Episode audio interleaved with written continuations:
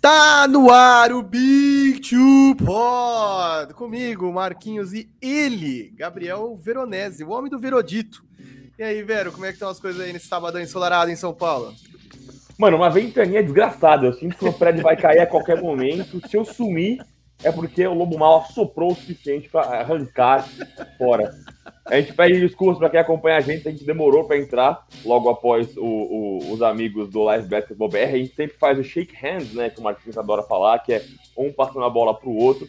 A gente estava já nesse na Space, eles fizeram uma versão express, e eu ontem foi uma noite de excessos, então eu estou com essa cara de sono, estou aqui derrubado, mas a gente não falha com compromisso. A gente fez a, a, a parceria com eles, a gente participou lá do Corujão na quarta-feira, muito divertido, inclusive, eu e o Marquinhos com o nosso amigo Tony, mas aqui estamos agora com o Big Two Pod em sua essência para falar da NBA de ontem.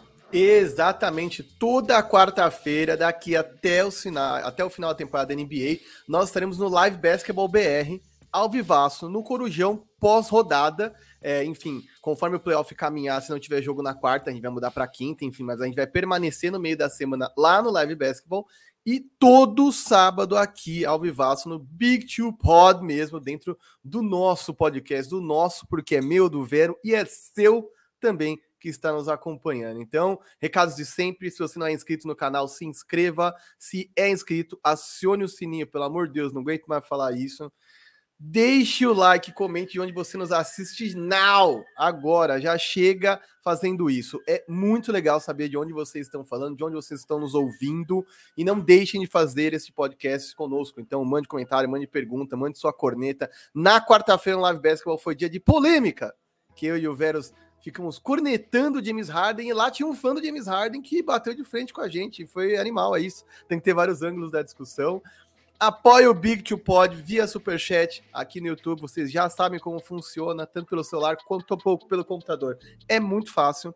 Se você não tá aí, não tem cartão cadastrado, faça o Pix pix.arearestritiva.com.br e concorra. A gente até tinha falado de fazer um sorteio hoje, mas eu quero fazer uma parada legal, vou juntar itens bacanas, então vamos ver se eu faço ao final do primeiro round dos playoffs, talvez. E aí, lembra, todo mundo que está contribuindo desde o começo, desde aquele momento que a gente fez o primeiro sorteio e o rapaz ganhou a camiseta do Joe Embiid, todo mundo contribuiu de lá para cá, tá entrando na nossa listinha, vai entrar no nosso sorteio. Aproveite e siga-nos arroba Marquinhos com K984 e arroba Gveronese. Lembrando que a gente está no Instagram e no Twitter, o Vero mais no Twitter. Então vai lá que moda, BBB, amigão, o que você precisar, ele fala. Verdadeiro ou falso? Porque já vamos entrar com o pé na jaca aqui. Vero, Jokic estar para ser varrido.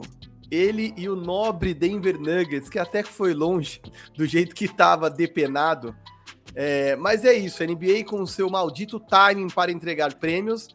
Duvido que esse prêmio escape do Jokic, até pelas parciais nas votações. Enfim, não estamos aqui dando nenhum spoiler, nenhum hoje, é, hoje bomb, não, porque de verdade é praticamente certo que vai ser o Jokic. Se você tem outro MVP, por favor, manda aí nos comentários, cornete aí o MVP. Mas Jokic vai ser varrido. MVP em risco, velho? É, eu vou, vou falar, só vou fazer um adendo muito rápido aqui para pagar a promessa, porque quando a gente não paga a promessa logo de cara, a gente se embanana. Então, ó, o Matheus Fatório está aqui com a gente. Um parabéns para ele, a gente prometeu um parabéns para ele. Então, parabéns pro Matheus aí, nosso vilão favorito. O Matheus está conosco acompanhando a gente é, aqui o Big Two Pod. Um grande abraço pro Matheus falando do Atlanta Hawks. Falaremos de Atlanta Hawks. É, agora sim, sobre o Jokic varrido. Cara, eu, o problema não é nada o Jokic, né? É o que você bem falou, né, Marquinhos? O problema é esse timing horroroso da NBA. Cara, acabou a temporada regular, dá uns prêmios, cara. Porque eles têm um intervalo ali entre o finalzinho da temporada regular e o começo dos playoffs e play-in. É o momento de fazer essas é, cerimônias, né? É, é, solenidades, né? Entrega os prêmios. Aí vai acontecer. O, o, nosso outro parceiro aqui da gente, né, o Firu, ele falou que todos os, os do primeiro ao sexto candidato ao MVP, todo mundo está enrascado nesse momento, né? O Devin Booker se machucou, é, o Giannis perdeu o seu principal companheiro, que é o Chris Middleton, o Embiid está machucado, o Jokic vai ser varrido num time horroroso dele, do Denver Nuggets. Então, assim, é, a, a NBA tem que trabalhar melhor esse timing para conseguir celebrar os prêmios de fato é, na temporada regular. É, Exato, né, cara? O prêmio não, ele vale temporada regular, né? E não é um prêmio de, MVP de playoff. É um prêmio para temporada regular. Então dá logo esse prêmio para não ficar esse gosto amargo aí do cara, pô, fazer uma temporada estúpida, uma temporada violenta, e aí é, chega no playoffs, é varrido pelo Golden State Warriors, amassado e, e faz as malas e vai para casa. Não, depois a NBA não quer ouvir que os caras digam, ah, eu não tô nem aí pro MVP, eu quero ser campeão. É óbvio, você entrega a porcaria do prêmio quando o cara é, é varrido nos playoffs, o cara não tem alegria nenhuma em comemorar isso, e aí ele pensa, cara, é óbvio que eu não quero saber de prêmios individuais, eu quero saber do anel porque esses prêmios individuais acabam ficando é, suprimidos, né? Quer dizer, por que diabos o cara vai comemorar um prêmio individual quando o time dele foi incapaz de avançar? É, então, assim, desculpa, mano, faz uma noite de prêmios, na semana de folga, chama todo mundo, comemora, traz os novatos, porque os novatos é, é um outro prêmio bizarro, quer dizer, Kate Cunningham, é...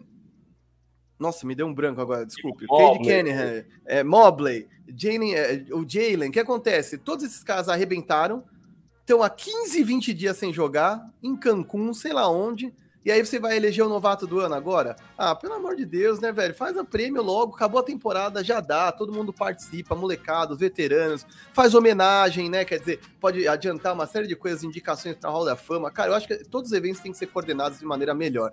Acho que a NBA faz muitas coisas muito bacanas, mas assim, passou da hora de entender que não está funcionando é, nesse formato.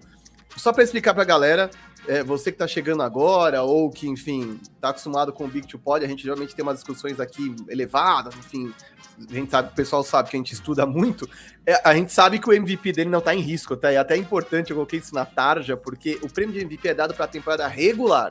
Então vale lembrar que ele podia jogar pessimamente, ele podia afundar o time dele, o MVP dele não estaria em risco, a entrega do prêmio. Aqui a gente fala mais de legado, né? A gente geralmente costuma alinhar, aliar o o prêmio individual a uma senhora performance que o cara está vivendo.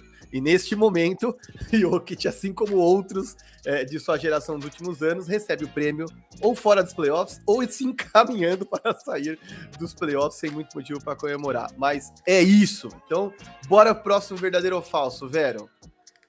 Jazz a caminho do rebuild. E aí, assim, pô, ainda a série nem acabou, gente. Tá só 2 a 1 um pro Mavs. Meu amigo, se você se der ao trabalho de assistir um jogo do Utah nesse final de temporada, ou está vendo Jazz e Dallas, meu Deus do céu, socorro. E aí, velho, verdadeiro ou falso? Verdadeiríssimo, né, cara? É, é, o meme do. Essa festa virou um enterro, cara. Terrível o time do Utah Jazz. Quando eu vi na tela aí, ó. É, eu acho que, que é, por N motivos, né? Eu acho que é, o time já não deu certo desde a temporada passada, quando foi aquele time que encantou na temporada regular, mas derreteu nos playoffs, perdeu para um Clippers combalido, uma coisa horrível. E, e, aí, com todos os méritos ao Clippers, mas assim, o Utah que encantou na temporada regular, a gente esperava mais deles numa pós-temporada. Esse ano o bagulho não engrenou de jeito nenhum. Quando perderam o Joe Ingles, foi uma pá de cal, porque assim, é, eu tava falando com o Giovanoni esses dias, né? Ele fez um post legal no blog dele, lá no espn.com.br, falando sobre como o problema da defesa do Utah é justamente o Rudy Gobert. É, e, não é que o Rudy Gobert é um defensor ruim. É, eu adoro criticar aqui o Rudy Gobert. Eu e o Marquinhos, a gente esfrega as mãos aqui para criticar o Rudy Gobert.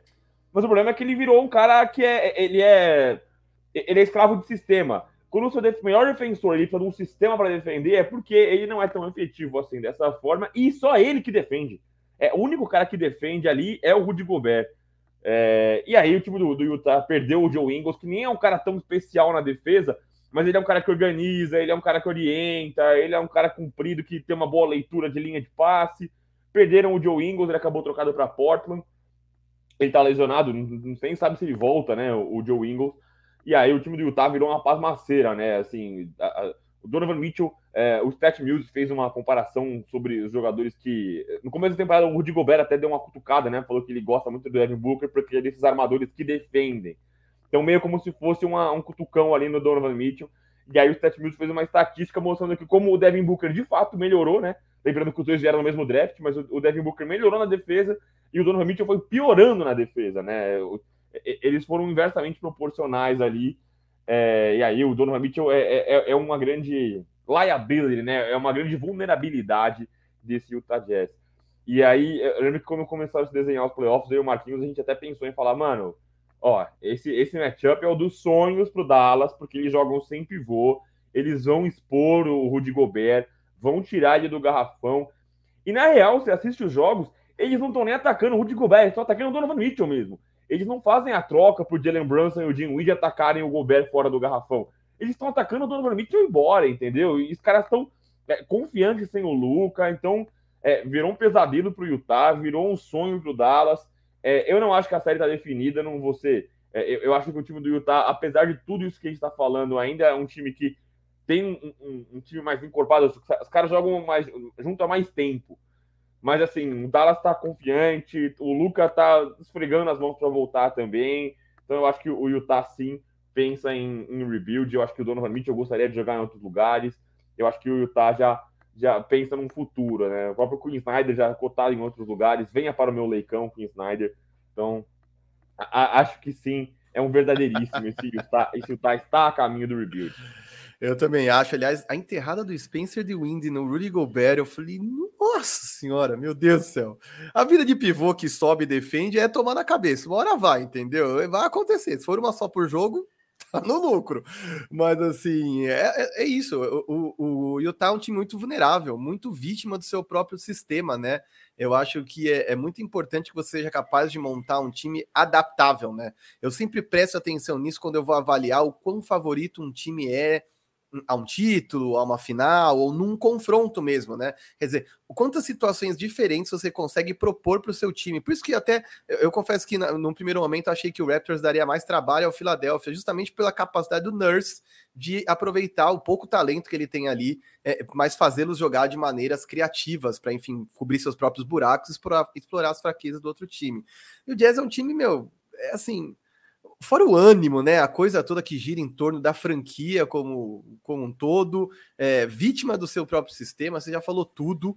É, a única parada para mim é Gobert fica ou Gobert sai? Porque quem vai pagar esse salário do Gobert para fazer só o que ele faz? Quer dizer, capelar de luxo? Não sei, de verdade. Eu sei que muita gente ama o Gobert, nossa, no dia que saiu a premiação para o Marcos Smart, teve gente falando que ah, Marcos Smart é uma vergonha de, de, de DPOI, DPOI, de melhor defensor do ano. E eu fiquei pensando, cara, que jogo que esses malucos estão vendo, pelo amor de Deus, cara. A NBA evoluiu, os armadores se tornaram cada vez mais uns demônios por conta de todas as regras que favorecem o ataque. O cara se mata e anula caras como Kai Irving e a gente vai dar prêmio pro doidão que fica igual um bonecão de posto lá no garrafão, pulando. Ah, desculpa, bicho, não dá. Não vamos nem ter essa discussão. Quer dizer, eu aceito essa discussão quem tiver no Big Two pode, mas no Twitter eu nem vou ter essa discussão à toa, pelo amor de Deus. Mas também acho que tá a caminho do rebuild. Snyder, como você disse, desejado por outras franquias e Donovan Mitchell também. Lembrando que Dwayne Wade estava no aquecimento trocando ideia com é, o Donovan Mitchell, e aí, meu, só Deus sabe para onde esse cara vai, né? Não sei se Donovan Mitchell taking my talents to South, South Beach, ou Nova York, que é a cara dele, eu acho. Então, assim, vamos ver. Eu acho que vai ter movimentação de verdade. Acho que ao contrário do Big Two Pod, quando disse que tinha que separar Jalen Brown e Jason Tatum, estamos pagando a língua agora. É, Rudy Gobert e Donovan Mitchell já não estão juntos no time, né, velho? Acho que não tem muito segredo, então é esperar para ver onde esses caras vão parar. Então, Vero, próximo. Verdadeiro é. ou falso aqui. Diga. Só, só a gente deixa adiantar pautas aqui, a gente seguir no negócio, eu queria dar uma passada breve pelos comentários, então, tem coisa especial nos comentários. E antes disso, lembrar aqui, ó, chegou aqui, tá com a gente, curtindo o Sabadão, deixa o likezinho, se inscreve, são os recados de sempre, todo mundo já conhece já o, o, o beabá do negócio. O like é o mínimo, é o mínimo, o likezinho, mas aciona o sininho para você ficar ligado quando a gente estiver no ar especialmente agora playoff, né? Às vezes a gente tem horários diferentes. Teve gente que já veio com a gente aqui, o Eric Mello, uma vez, eu, pô, vim no susto aqui por causa do, do, do, do, do sininho, né? A minha visão é notificação, então fica ligado com a gente.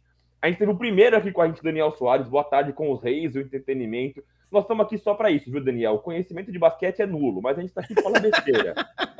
o Vinícius veio, brotei. É, fale mais Jordan Poole, Vero. Cara, Jordan Poole, eu que. Eu, eu, eu, imaginei o Jordan Poole mais ou menos encaixado numa coisa meio. Jordan Clarkson, uma coisa mais ou menos meio peladeiro que vem do banco. Tá sendo muito mais que isso, cara. É incrível. A gente falava muito do James Wiseman, como ele demorou para conseguir entender o sistema do, do Golden State Warriors. E o Jordan Poole, um cara que entendeu tudo, né? Ele tem um passe extra, ele tem a bola é, é, de três, confiável, tá jogando muito. Aliás, é, Vinícius, eu só não vou te responder agora sobre o Jordan Poole, porque ele está no próxima pauta que a gente vai falar aqui no Verdadeiro ou Falso, e aí eu vou destrinchar, porque um, o Kevin O'Connor, do The Ringer, fez um vídeo espetacular falando tudo o que ele acha, o que ele enxerga dele, com algumas cenas e remontando histórias, e cara, vou te falar, Jordan Poole vai dar muito trabalho ainda, cara. Ele é um cara é, do bem responsável, né? Aquele responsável gostoso, né? O responsável bom. É, não uma coisa meio Russell Westbrook. É, uhum. o Sérgio Sá tá sempre com a gente, fiel escudeiro aqui do, do Big Two. Ele também estava acompanhando. Eu ontem estava lá no overtime com o pessoal do Live Basketball. É, e o Time Playoffs vai dizendo com Ghost e Príncipe de Nova York, com o filme mais repetido da história. A gente sempre fala, né? O Marquinhos adora falar que eles derretem nos playoffs, né? É, é, triste. É igual o LeBron James fala: ninguém quer pegar o Utah no videogame, cara. Isso tem um motivo. Matheus Barbosa e Jokic e Lillard são lobos solitários em suas franquias. Juntos eles poderiam vencer o Golden State? Para mim, sim. Vou te falar, viu, Matheus? Eu, esse gol, eu, é, é, que o Golden State é, uma, é, uma, é, um caso à parte. Mas mesmo o, o Jokic, quando tava com o Jamal Murray saudável, né? Acho que o campeonato do ano passado, eles foram muito competitivos, né? Eles encantaram bastante. Era um time a se temer na Conferência Oeste. É que lá é arrasado agora, né? Todo mundo machucado, Jamal Murray fora, Michael Porter Jr. fora. Aí fica realmente triste. Mas eu acho que não precisa de tanto viu? Eu não acho que precisaria, talvez, um Jokic e Lillard. Eu acho que o Jokic, com um Jamal Murray, que é um degrauzinho abaixo do Damian Lillard, é, com o Michael Porter Jr. inteiro, um time um pouquinho mais competitivo, ele conseguiria dar mais trabalho nessa Conferência Oeste. É que eu acho que eles deram um azar de cruzar com o Golden State Warriors e o time está totalmente esfarelado, né? É, o Diego Silver, um abraço para o Silverado. Eu já vi que ele está aqui nas picapes com a gente. Ele acordou, nosso ciclope. O Diego Silver está aqui conosco. O Gui, o Gui Locatelli, o DJ X, tá aqui com a gente. Um grande abraço. Ele mandou um salve aqui pra gente. Ele que tava perto do rolê que eu tava ontem. Devia ter chego ali para dividir um drink comigo. O Everton tá com a gente. Joga fora lixo esse time do Utah Jazz. Só tem pé de rato. Perdeu a paciência aqui, o Everton. O Rafael, Rudy Gobert e Donovan Mitchell, o melhor duo. Imagino que o Rafael esteja sendo irônico. Imagino. Espero. Será que rola 3x0 Celtics hoje? Cara, tá com uma carinha de 3x0 esse, esse Boston Celtics. O Brooklyn Nets tá numa pasmaceira, numa tristeza. O Rodrigo Pimenta vem também, o Obersai e Dallas mete um monte de pontos no garrafão.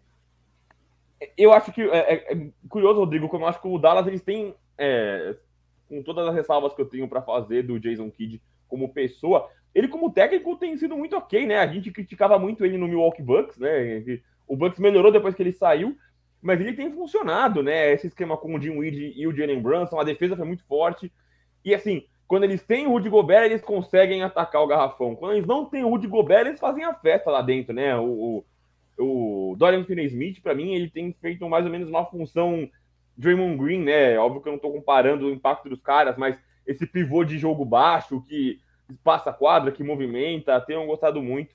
Aí, o, superchat que veio do Matheus Narciso. Muito obrigado, Matheus, pelo superchat que está concorrendo aqui aos sorteios do área restritiva do Big Two Pod. Cheguei, boa tarde, amigos. Nem sei em que pé estamos, mas só queria dizer que foi só o Bucksão acertar a defesa que, no The Rosen que o Bulls morreu. Cara, falei disso ontem no Live Basketball BR. Estava falando sobre a lesão do Chris Middleton. E eu acho que a lesão do Chris Middleton impacta muito mais o Bucks na sequência do que de fato nessa série porque a defesa do Bulls não oferece grandes resistências ao, ao, ao Milwaukee Bucks, especialmente ao Giannis, em que pese a presença do Alex Caruso, mas era a defesa do Bucks acertar que acabava o jogo do Chicago Bulls, e foi o que aconteceu ontem. A defesa funcionou, é, o DeMar DeRozan não conseguiu pontuar, Zach Lavine também ficou aquém mais uma vez, e aí, tranquilamente, a vitória do Bucks foi um amasso, inclusive, ontem, a vitória do Milwaukee Bucks. Sérgio Sabin de novo, eu ia perguntar justamente isso. O Gobert sempre exposto nos playoffs, mas o quanto disso é responsabilidade dele, tendo em vista que a defesa de perímetro do Jazz é horrorosa. É, eu não gosto de ser. Eu não gosto de ser injusto com as pessoas. Mas eu não serei com o Rudy Gobert. Eu acho que ele é justamente um escravo de sistema, né? O Marquinhos falou sobre isso e é o live or die, né? Viver e morrer pelo sistema. Ao mesmo tempo que o sistema do Utah Jazz foi frutífero no ano passado e deu a seed 1 para eles, eles embalados e tal. Eu, eu acho que quando o sistema perde uma peça, tudo ruim em volta deles, né? Tudo desmonta, tudo é, é, não consegue funcionar. Eu acho que essa deficiência nas alas, especialmente, né? O Bogdanovich é um cara alto, mas é um cara lento. O Donovan Mitchell é um cara mais baixo. O Mike Conley não é um cara que consegue defender bem. Então, eu acho que eles acabam sofrendo demais no sistema. Então, acho que a culpa no Rudy Gobert, mas é muito uma coisa de sistema, Sérgio. Eu acho que eles são todos viciados no sistema do, do Queen Snyder. Não, e assim, é, velho, eu tenho inúmeras ressalvas em relação ao Gobert, mas do tamanho que ele é, ele faz o que ele pode. Quando esse cara sobe pro perímetro num, num mismatch, desculpa, não tem como ele fazer o que o Damon Green faz, por exemplo, o que o, o Time Lord faz no Celtics. Ele é muito maior que esses caras, mano. Ele não tem velocidade, perna, agilidade para acompanhar um cara que corta do outro time, quer dizer, ele tá sofrendo contra o The Wind, ele tá sofrendo contra o Jalen Brunson, contra um Luca Doncic, que nem é tão rápido assim, ele também sofreria. Então, assim, há uma limitação física também, quer dizer, você sonha com esses caras gigantescos para proteger seu garrafão, mas, cara, não dá para ser daquele tamanho e ainda ser rápido igual o Jim Lembrança. Impossível, não tem como. Rodrigo Mendes também de novo, o Jazz deu azar, o Jalen Brunson está acertando tudo e está na melhor fase da carreira. Cara, o Jalen Brunson vai ganhar uma grana, né? Porque ele é free agent. Eu imagino que o Dallas tenha trazido o Spencer Dinwiddie já pensando numa eventual saída, eles não vão querer pagar o que ele vai pedir e vai ganhar uma grana. Tem muita gente jogando o Jalen Brunson, jogando muita bola o Jalen Brunson, né? Eu acho que acho que foi o Tony Colar que, que deu esse destaque. Eu não sei se foi alguém nos comentários ontem, mas falou que ele teve média de 8 pontos por jogo nos playoffs do ano passado. Esse também tá com mais de 30, assim, uma evolução tremenda, é uma maturidade muito grande, cara. Acho que uma das coisas que mais me chama a atenção é a maturidade dos caras, né? Não é só a bola na cesta, mas é controlar o jogo, valorizar a bola, tomar decisões corretas, e isso me chama muita atenção.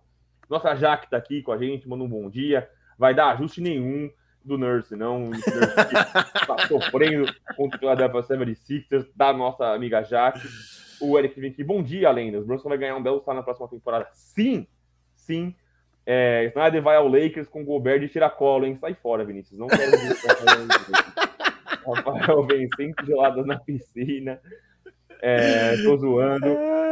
Aí o, o DJ X brincou comigo no pico que ele, ó, vou colar, velho. Você é baladeiro, mas não é chanelinha. No dia seguinte tá no jogo deitando.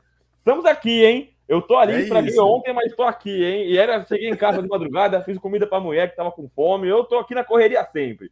É isso. Aí o Diego Silva vem com o seu perfil alter ego. Eu chego no trabalho aqui no Big Two Pod e o tá falando mal do Westbrook. É, tá dentro de mim. Tá dentro de mim. Ah, eu hoje vem apenas trocar o Will Borton e Montemores por um alarmador bom. O ruim ainda, Rodrigo, é que esses caras estão em baixa, né? Esses caras estão com um valor muito baixo agora para você conseguir trocar por um alarmador bom. É, a ver como que eles vão conseguir é, é, desdobrar essa situação no Nuggets, inclusive com os salários que eles têm. Eu vou falar bem honestamente, tá? Imaginando que todo mundo volte saudável, eh, se você for trocar esses caras, eu trocaria por bons defensores. Eu não trocaria por um bom alarmador, eu trocaria por defensores, gente que pode dar suporte, porque voltando todo mundo na temporada que vem, se tiver caras bons no ataque, por exemplo, vocês trazem mais gente boa de ataque, é pouca bola para toda essa galera, porque o Jokic tem um usage rate alto, quer dizer, ele tem muita bola na mão durante muito tempo do jogo, o Michael Porter também, o Jamal Murray também. Então, assim, de verdade, é muita gente que precisa da bola na mão. E se você traz mais um cara que tem, precisa meter bola, que faz 15 pontos por jogo, mano, quem que defende nesse time e como que fica essa divisão? Então, se eles encontrarem o famoso 3D, que a gente sempre fala aqui, né, que é esse cara alarmador ou ala largo, que seja capaz de meter bola de três e defender, mano, tá ótimo. Um cara para jogar sem a bola, meter bolinha que ele fica livre e marcar os outros caras. Que é, imagina, é, o único parênteses grande que eu vou fazer aqui é puta que pariu, por que, que o Jamie Grant cismou que ele era um franchise player? e foi embora para Detroit. Esse ano era para o Jeremy Grant estar tá arrebentando pelo Denver. Ele ia estar tá sendo uma companhia incrível para o Jokic. É um cara que defende monstruosamente bem. Pelo menos fez isso muito bem enquanto jogou em Denver. Agora, Detroit a gente nem consegue ver isso, né? Quer dizer, perde jogos por 20, 30 pontos de diferença, às vezes nem se esforça tanto na defesa. Mas seria um cara muito, muito, muito útil nesse time. É, enfim, acho que ele cria uma mistura de grana e protagonismo, e a gente sabe que, enfim, eu acho que ele não nasceu para os holofotes. É, aliás, só para completar o que eu tinha falado antes, né? Que é, eu não sei se foi o Rodrigo mesmo que falou que talvez um Jokic e o Lillard juntos pudesse dar um, um, um caldo diferente. É, foi o Matheus Barbosa, perdão, poderia dar um caldo diferente. E é que eu queria dizer, né, nem precisa ser isso, né? Mas a, a, talvez as peças corretas do lado do Jokic, né? O Jeremy Grant é o exemplo perfeito, né? É, é, um cara que ajudaria na defesa, é um cara que teria um, um, um punch de pontuação. Isso não dependeria de, de Michael Green para conseguir pontuar, né? Você conseguiria pontuar fora do, do Nikola Jokic. O Matheus Eduardo vem também aqui. Queen Snyder saindo do Jazz hipoteticamente, se cai na primeira rodada. Qual seria o mercado dele após esses anos todos no Utah? Tem muita gente que fala do Lakers porque tem uma vaga de livre lá no comando técnico, né? O Frank Vogel saiu e não tem ninguém. O time que perdeu o técnico agora foi o Charlotte Hornets, que demitiu o, o Borrego lá no, em Charlotte. É, eu só tenho uma ponderação a fazer, viu, gente, do Queen Snyder do Lakers. É, eu acho que o Lakers é, não vai ter tempo hábil para isso, né? O LeBron tem 37 anos para 38, né? Talvez ele precise de um cara que consiga ser mais instantâneo, mais rápido para conseguir organizar o time.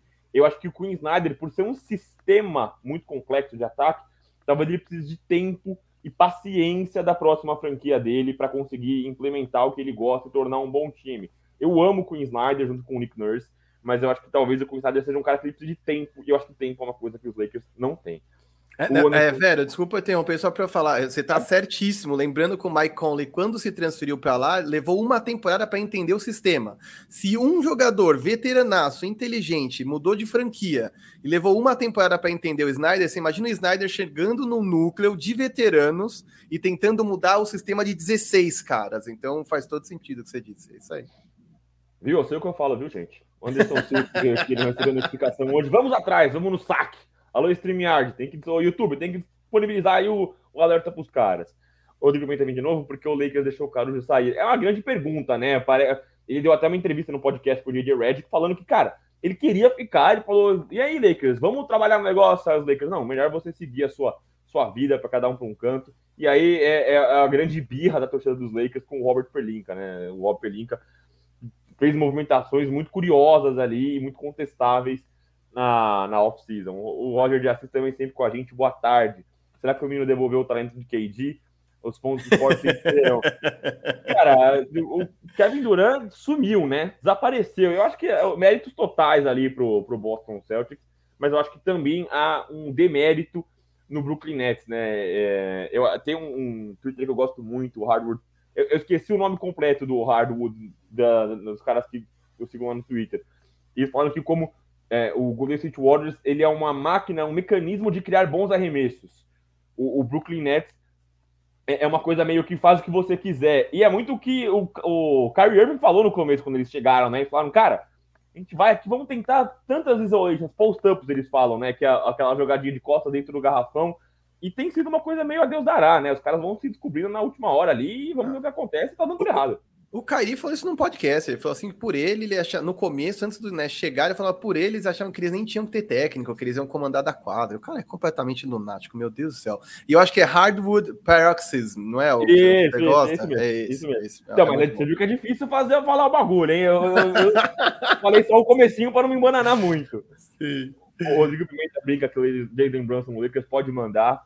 Falem sobre Brandon Ingram. Tá destruindo o menino Ingram, né? Não é que é o Kevin Durant 2.0, é que o Kevin Durant é o Brandon Ingram 0.5, né? Tá jogando demais o Brandon Ingram e, e é bom ver o, o, um Baby Laker. Eu tenho um, um carinho no coração ver esses meninos é, tendo sucesso.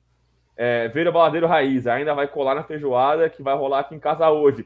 Marcílio, não manda endereço que eu colo, hein, Marcílio? Não manda endereço que eu colo, viu? Rodrigo, ah, do Jalen Brunson, acho que foi uma pergunta dele. É, eu acho que o Lakers nem tem cap para isso, viu, Rodrigo? O Lakers nesse momento tem um cap muito engessado e estão primeiro despachar o Russell Westbrook para depois tentar fazer qualquer movimentação no time. Então acho muito difícil, né? Eu gostaria muito, mas é difícil. Quem tá aqui com a gente, Guilherme Maia. Um grande abraço para o Maia, sou fã dessa dupla. Qual será Nossa. a zebra é, dessa fase dos playoffs? Olha, eu vou te falar, eu, eu, eu acho que vai dar é, é, Phoenix Suns. Mas eu vou te falar que esse New Orleans Pelicans tá flertando muito com uma zebrinha, viu? Os caras estão jogando bola. É que só não é zebra porque eu já não era jazz, né? Mas assim, o Dallas atropelar o jazz. Ah, não, não, não vem com isso, não. Não é zebra, não. Ninguém, ninguém botava fé no Utah Jazz. Não é assim, Porra. O Ben 10 estreia ontem, hoje contra o Celtão. É, falando do Ben Simmons, eu acho que ele deve voltar na segunda, viu, Matheus? 4 ou 5. Talvez seja tarde demais. Que volta na segunda-feira. Everton Luiz vem com a gente também. O Brunson com esse playoffs vai ganhar fácil mais de 20 milha por ano. E merece, né? Tá jogando muita bola. A gente fala muitos salários injustos, mas ele merece. Sim. Vero, de verdade, a gente ainda vai falar mais de alguns times aqui na pauta. A gente ainda vai falar de Warriors, vai falar de Celtics, vai falar de Anthony Towns, vai falar de Lowry, Middleton, Booker, fora como isso altera a série deles. Mas assim, de verdade, o Kyrie e o KD já estão tendo dificuldades imensas para receber a bola e conseguir pontuar. Porque eles não têm um time recheado de chutadores e os que chutam bem estão chutando pouco, inexplicavelmente. Aí você traz o Ben Simmons e ele vai virar outro DeAndre Jordan, porque toda vez que o DeAndre Jordan entra em quadra, o Celtics agradece, porque eles dobram no KD, dobram no Kyrie, inter interceptam linhas de passe. Eu fico imaginando se o, se o Ben Simmons voltar, porque na defesa vai ser ótimo tê-lo para parar o Jason Tatum. E aí quando ele for para o ataque, eles fazem o quê? Com esse maluco, pelo amor de Deus, gente. Então, é, de verdade, eu achei um enigma. A volta dele pode não ser positiva para o Nets, inclusive. E, e, assim, eu imagino que o Brandon Ingram, o Brandon Ingram, o Ben Simmons vai atacar garrafão, né? Ele é um cara que ataca ali, não acho ele um grande pontuador perto do área, mas ele é um cara que ataca para abrir espaço para os outros, né? Eles vão abrir. Só que aí, quem vai estar tá voltando também é o Robert Williams, que tem um dos candidatos a Defensive Player of the Year, e é mais um cara que vai congestionar esse garrafão. Então, não acho que é, vai mudar tanto assim a chave, e acho que mesmo assim ele vai voltar tarde. Eu acho que segunda-feira já vai ser tarde. Tem mais comentário, é muito bom que tem mais comentário. Tá com 60 pessoas aqui na live, com 30 minutos de live. Então, chegou, deixou o like, é importante. Eu vou voltar para os comentários.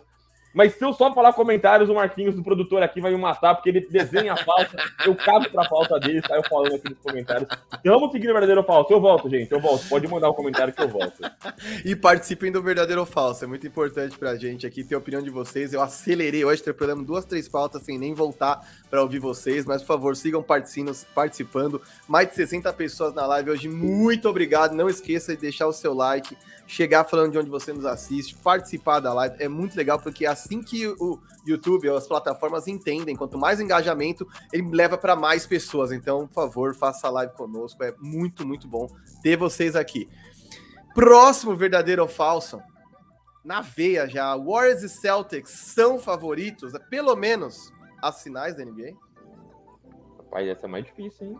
Aí, verdadeiro ou falso, bicho? Eu tenho que fazer um carinho no bigode pra pensar. Cara, eu vou de verdadeiro. Eu vou de verdadeiro. Vou de verdadeiro. É, eu acho que o Warriors é o favorito no Oeste, sim. É, eu gosto do Memphis Grizzlies, gosto do que fez. É, o Phoenix Suns era o melhor time da NBA, até perdeu o Devin Booker. Ainda acho que ele tem um sistema forte. E o Chris Paul jogou pra caramba ontem, ele que matou o jogo. Mas é, eu tô pagando minha língua com o Boston Celtics. A defesa dos caras tá surreal. Eu achei que eles fossem dar trabalho, mas não achei que fosse tanto trabalho pro Brooklyn Nets. Eles estão amassando o Brooklyn Nets. Então, é, é, é, o bagulho da fome, né? Os caras têm fome de ganhar, os caras querem ganhar, os caras estão juntos. Então, eu, eu, eu, vou como verdadeiro, pagando minha língua com o Boston Celtics, eu vou de verdadeiro. É, eu vou de verdadeiro também, cara. Nesse exato momento, eu vou te falar, eu até fiz essa pergunta no Twitter. Quem me segue lá deve ter visto que eu falei, cara, com as contusões recentes que a gente teve, a verdade é que a corrida pelo título nunca esteve tão aberta. Eu acho que o do, do último ano já foi, e muita gente ficou falando, ah, porque o Lakers não chegou inteiro, por isso que tá tão aberto. Esse ano eles tiveram toda a chance do mundo e também não chegaram, e a gente tá vendo novas forças, né? Quer dizer, o Chicago, apesar de ter sido amassado ontem, tá dificultando a vida do Bucks. É, o Pelicans também tá dificultando a vida do Suns. Eu acho que tá muito, muito aberto. Pô, o Celtics tá fazendo 2 a 0 com o risco de meter um 3 a 0 hoje, e dá para dizer que os Nets estão mortos nesse confronto? Não dá. Então, assim, eu acho que tá muito, muito aberto, como há muitos anos não esteve, ou como em pouquíssimos anos da NBA a gente pôde ver tão aberto, mas eu acreditaria aos Warriors o fato de que eles jogam há muito tempo juntos, estão num sistema, estão com o Jordan Poole, agora sim, vou aproveitar e falar do Pool Party aqui, que é muito importante falar desse cara, porque eu estou no bonde da empolgação com Jordan Poole e estou com Kevin O'Connor, que foi corajoso, foi audacioso. Não sei se o Vero viu esse vídeo dele no The Void. São vídeos especiais que o Kevin O'Connor faz para explicar alguns lances mais profundos pra, sobre alguns jogadores ou algumas franquias.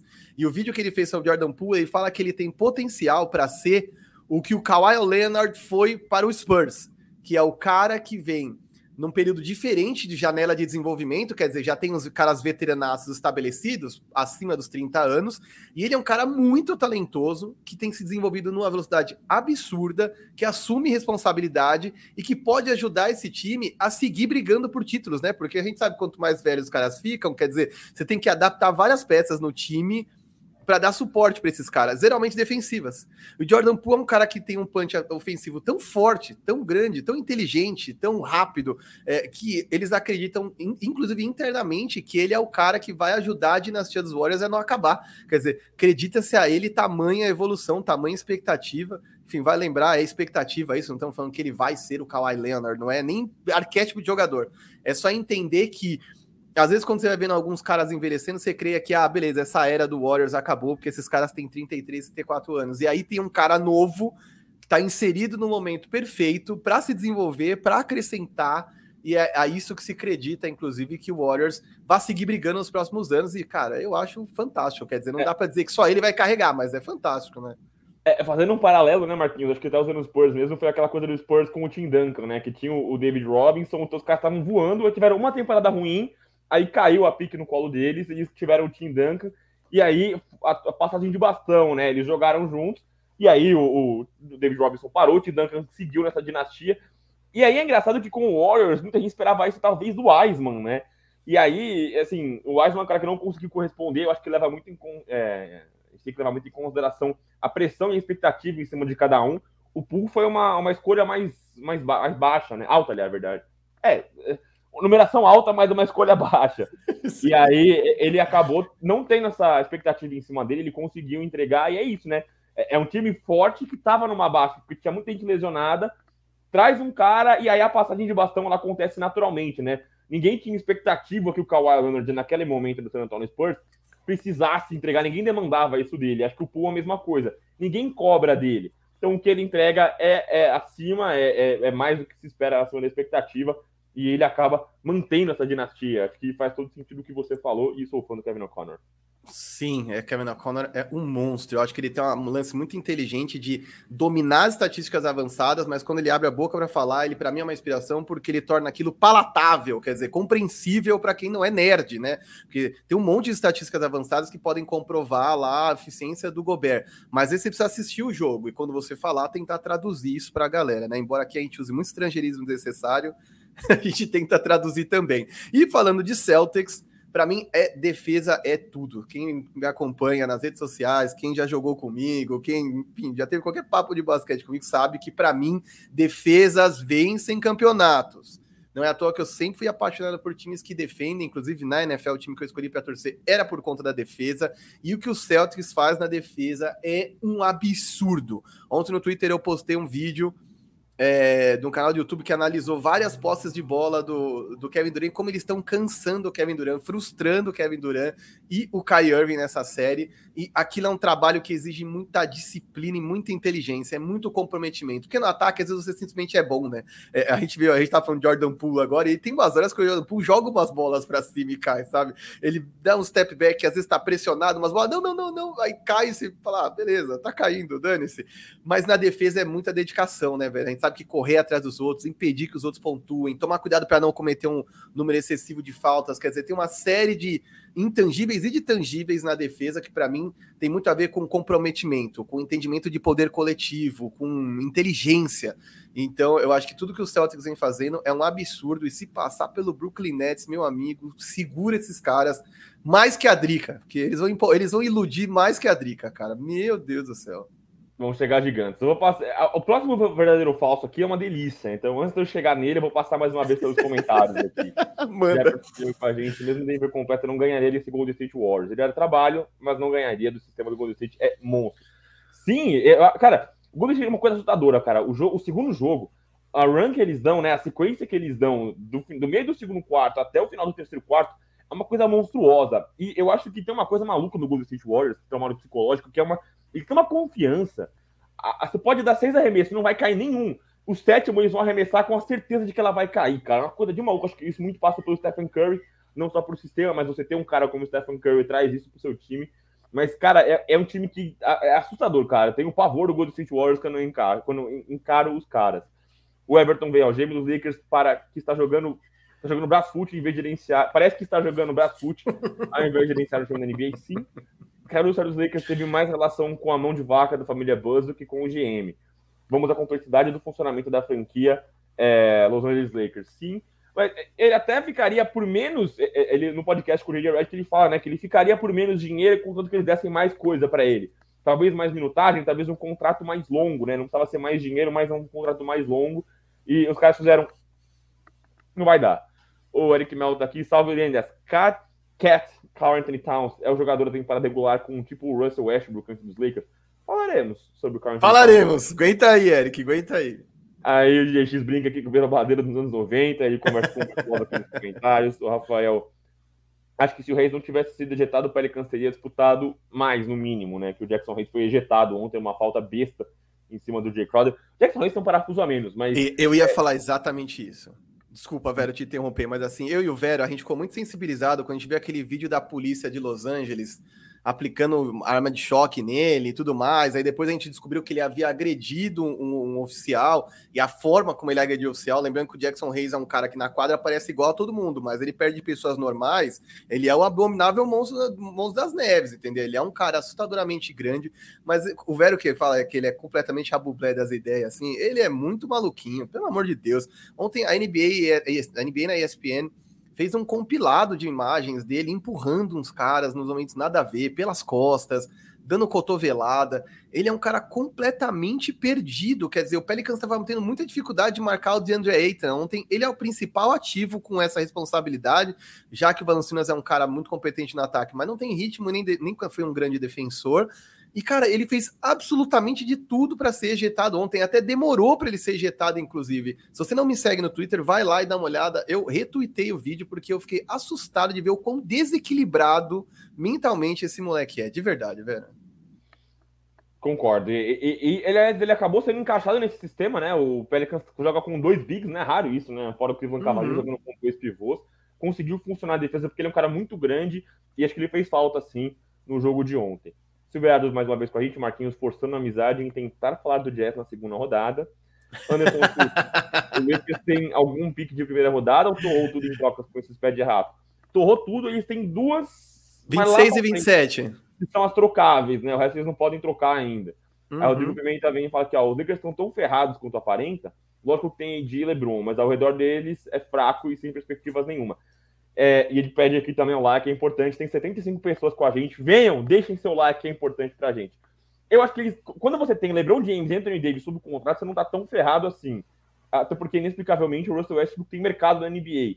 Mas eu acho que as coisas não são tão simples quanto elas poderiam ser. Eu acho que os Lakers se enfiaram no buraco difícil de sair, mas eu não acho que é impossível sair. Não é uma maré movediça. Eu acho que eles conseguem, ainda com algumas manobras, inteligência, que eu questiono se eles têm para conseguir sair desse buraco o André Wastowski Aires vem aqui, o meu Warriors já tem um mini Kawhi, se chama Kuminga.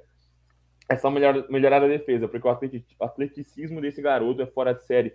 É dessas aberraçõezinhas, né? Os caras são muito compridos e atléticos, né? Não são como tipo o Rudy Gobert, que é um cara muito grande, mas pouco móvel. Esses caras são muito móveis, né?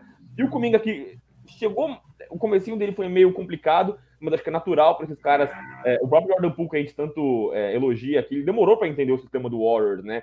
Não tanto quanto o Eisman, mas ele passou um tempo na D-League, então esses jovens eles até demoram um pouquinho para entender o sistema do Golden State Warriors, que eu acho natural, e aí depois ele começou a jogar bem, nesse finalzinho de temporada regular, quando tinha muita gente descansando, ele foi bem. O Eric Silva ali, que do Warriors é um dos mais profundos. Eu, eu, não sei se é profundo, mas acho que as peças que eles têm são tão boas, mas tão boas que passam essa impressão, viu, Eric? Eu, eu não gosto de ver o Damian Lee na quadra, o Andrew Wiggins foi horrível, mas é, eu acho que eles são profundos, mas que as peças que eles têm são tão boas que eles passam essa impressão de profundidade. É, é o Matheus Barbosa, Jordan Poole é o terceiro Splash Brother. Que narrativa foda, mano. Aliás, falando disso, não sei se você viu, Vero, pelo, eu descobri isso pelo Kevin O'Connor, que em alguns jogos o Stephen Curry se propôs a sair do banco para que o Jordan Poole começasse as partidas. Eu falei, cara, por Stephen Curry sentar no banco do passageiro, esse moleque é especial, de verdade. E mostra como os caras são. Eu ia falar unidos, mas fica meio piegas. Mas como Altruísta, são, né? É, eles são, cara, vencer, né? E acho que passa. É o que eu falei da confiança, né? Se o Stephen Curry te dá essa confiança, não é duas bolinhas que você vai perder a confiança, né? Se o Stephen Curry fala, eu sempre pra você jogar, o cara chega gigantesco, né? Chega com a mão calibrada. O André completa no ataque, ele é muito agressivo, é só melhorar a tomada de decisão. Isso vem com o tempo. Estou falando do Cominga, é isso? Pra completar? Isso, é do Cominga. Uhum. Sim. É, o Ed vem aqui, salve Mitos, acredita na evolução defensiva do Calvo, vulgo Ice Stray? Não. É, o Anderson Sup, qual o Twitter de vocês? Cadê? Joga na tela aí, Marquinhos. Tá Calma aí, ó. Tá aqui, ó. Pera aí. Vamos lá. O meu é o meu aqui tá o, tá o Instagram, tá? O meu Twitter tem uma underline antes do 1984. Então no Twitter eu sou arroba Marquinhos com K underline 1984 e o arroba Geveronese já é arroba do meninão no Twitter. Só para completar o comentário do Ed, para não deixar só uma coisa sucinta, assim, eu acho que o Trey tem um problema que ele é baixo, né? Ele é pequeno. E aí o Marquinhos sempre fala uma das coisas que eu aprendi com o Marquinhos, que você não consegue ensinar tamanho para alguém. Você ensina muita coisa, mas você não consegue ensinar alguém a ser maior. Por mais que ele vá para academia, fique forte e tal, você não consegue ensinar ele a ser maior. Então acho que ele tem essa uhum. limitação de tamanho. Acho que ele não é tão Sim. comprido, né? Tem uns braços, ele não tem braços não, compridos. O Trae Young se paga no ataque, velho. Não tenho muita esperança em torno dele. É como pensar, pô, o Isaiah Thomas podia se desenvolver na defesa? Cara, ele pode fazer igual Alvarado e ficar na linha de fundo correndo para tomar a bola dos caras. Mas mais que isso, não dá. Porque num playoff, quando o jogo vira de meia quadra, os outros times sempre vão procurar o mismatch através do corta-luz ou de uma outra situação e jogar o cara maior ou mais forte o melhor do outro time em cima dele, quer dizer, e aí no mismatch, por exemplo, enfrentando o Miami Heat, Jimmy Butler leva vantagem, o Tyler Hero leva vantagem, até o Duncan Robinson leva vantagem em cima dele, então é uma questão bem complexa, o Trey Young está destinado a se pagar pelo ataque. É, o Matheus vem aqui brincando com o Marquinhos, por isso que é corintiano, 1x0 do Carilli e do Tite, conquista o Marquinhos. É apostando na defesa. É isso. Ó, os cinco titulares do Boston são bons defensores, fora alguns bancários, uma das melhores defesas mais sólidas que eu já vi. Cara, o Marquinhos fala muito bem, né? Eles se comunicam muito bem, né? Não acho que é só a parte defensiva de do um contra um. E de fato, eles têm bancários muito bons na defesa, né? O Derek White, um ex-San Antonio Spurs, é um cara muito bom na defesa. O Grant Williams tem vindo do banco, tem defendido bem. É, o Thais está como titular porque o Robert Williams está fora, mas também é um bom defensor. Mas é uma coisa que pega muito é, eu vi alguns textos no Twitter de lances separados do jogo contra os Nets. Eles fazem as trocas muito bem feitas, cara. O Nets, eles abusam das, das, do pick and roll, né? Das, dos bloqueios. Quando eles saem, todo mundo troca e é uma coisa. O Marquinhos, ele usa um, uma expressão que eu gosto que é organismo. Eles parecem um organismo. Todo mundo sabe, eles se comunicam bem. Eu acho que isso é uma coisa que faz muita diferença nos playoffs. O Eric vem, o Celtics conseguiu algo raro, tiraram o volume do KD. Cara, o jogo tenebroso, né? O segundo tempo dele no último jogo foi horroroso. Não, ele e Kairi arremessaram 17 bolas no segundo tempo e acertaram uma. Você cara, não pode não acreditar isso somente aos caras. A defesa é embaçada mesmo, não tem jeito. Se eu não me engano, ele fez 27 pontos. Acho que 15, 16 desses 27 foram de lance livre, cara. Então os caras sufocaram o cara. Não teve cesta fácil. Sérgio Sabentinho, eu queria de mim mesmo. Tava na cara que o Celtics não era voo de galinha, procurando pelo em ovo para botar defeito nesse Boston. Somos dois, viu, Sérgio? Somos dois. o André, do, é, de olhar os jogos, dá a impressão que o Pool vir melhor como titular do que do banco. Parece que ele precisa pegar o ritmo da partida. Deve existir algum stat sobre isso. Ah, temos que procurar ali. Podemos buscar no 538, no... sei lá, no Stat Music. Stat Music, que é um maluco de estatística. Nós vamos atrás disso aí. Mas eu acho que passa muito pelo que o Marquinhos falou, né? Da questão altruísta, de como os caras conseguem dividir responsabilidades entre o Golden State Warriors e o Stephen Curry é um cara que bota, dá confiança para ele. Inclusive, um dado maluco, né? Os líderes em free throws da NBA é, são o Stephen Curry em segundo e o primeiro é o Jordan Poole, né? O Jordan Poole tem uma porcentagem mínima de líder em free throw da NBA, um aproveitamento de free throw dele. E aí é curioso que é, sempre que tem falta técnica é o Curry que vai bater. E teve até uma, uma, entrevista brincadeira ali no final que perguntaram pro Jordan Poole, falar, e aí? Como você tem um aproveitamento melhor que ele e é o bichinho que bate no Steven? Cara, prefiro não comentar isso. aí tá respeitando o lugar dos mais velhos. Marquinhos, eu dei uma boa varrida nos comentários ainda. Vocês mandem mais ainda que a gente vai passar de novo. Mas agora vai a minha tarde favorita do verdadeiro ou falso. Marquinhos, por favor, faça aí as suas, as suas honras. É isso, 3, 2, 1. Na tela, Cal Anthony Towns é uma farsa, verdadeiro ou falso? Ó, esse aqui é. Então. Eu vou dar. Vou dar falso, mas eu vou entender, vocês vão entender. Eu sei que tem muita gente que tá esperando falar um verdadeiro pra eu encarar o Anthony Towns. Mas o Carl Anthony Towns tem todas as ferramentas na mão dele. Ele não é uma força porque ele é ruim. Ele é muito bom jogador, muito bom jogador. Só que eu acho que o maior inimigo do Carl Anthony Towns é ele mesmo. Eu sinto que o Carl Anthony Towns é um cara muito imaturo. E assim, eu, eu, vou separar o que é o jogador e o que é o ser humano, porque ele passou por muita coisa na vida dele, né? Perdeu a mãe, enfim, uma, uma série de condições traumáticas aí. Mas eu acho que o Towns ele um pouco se perdeu no personagem, né? Ele era o dono do Minnesota, e aí chega um cara de fora e bagunça a casa dele, que foi o Jimmy Butler, né? Expõe o cara, joga pro Twitter, e, e aí ele vê o Jimmy Butler sair de franquia e a franquia dele ruim mais uma vez. Aí traz o parceiro dele, que é o DeAngelo Russell, o time não vai para frente. Aí chega outro cara, que é o Anthony Edwards, um cara novato, e aí esse cara toma os holofotes dele na franquia. É, se você vai ver um jogo hoje, seja na ESPN, seja na TNT, seja no Sport TV, você vê lá o banner do, do, do Timberwolves, a fotinho não é mais do Anthony Towns.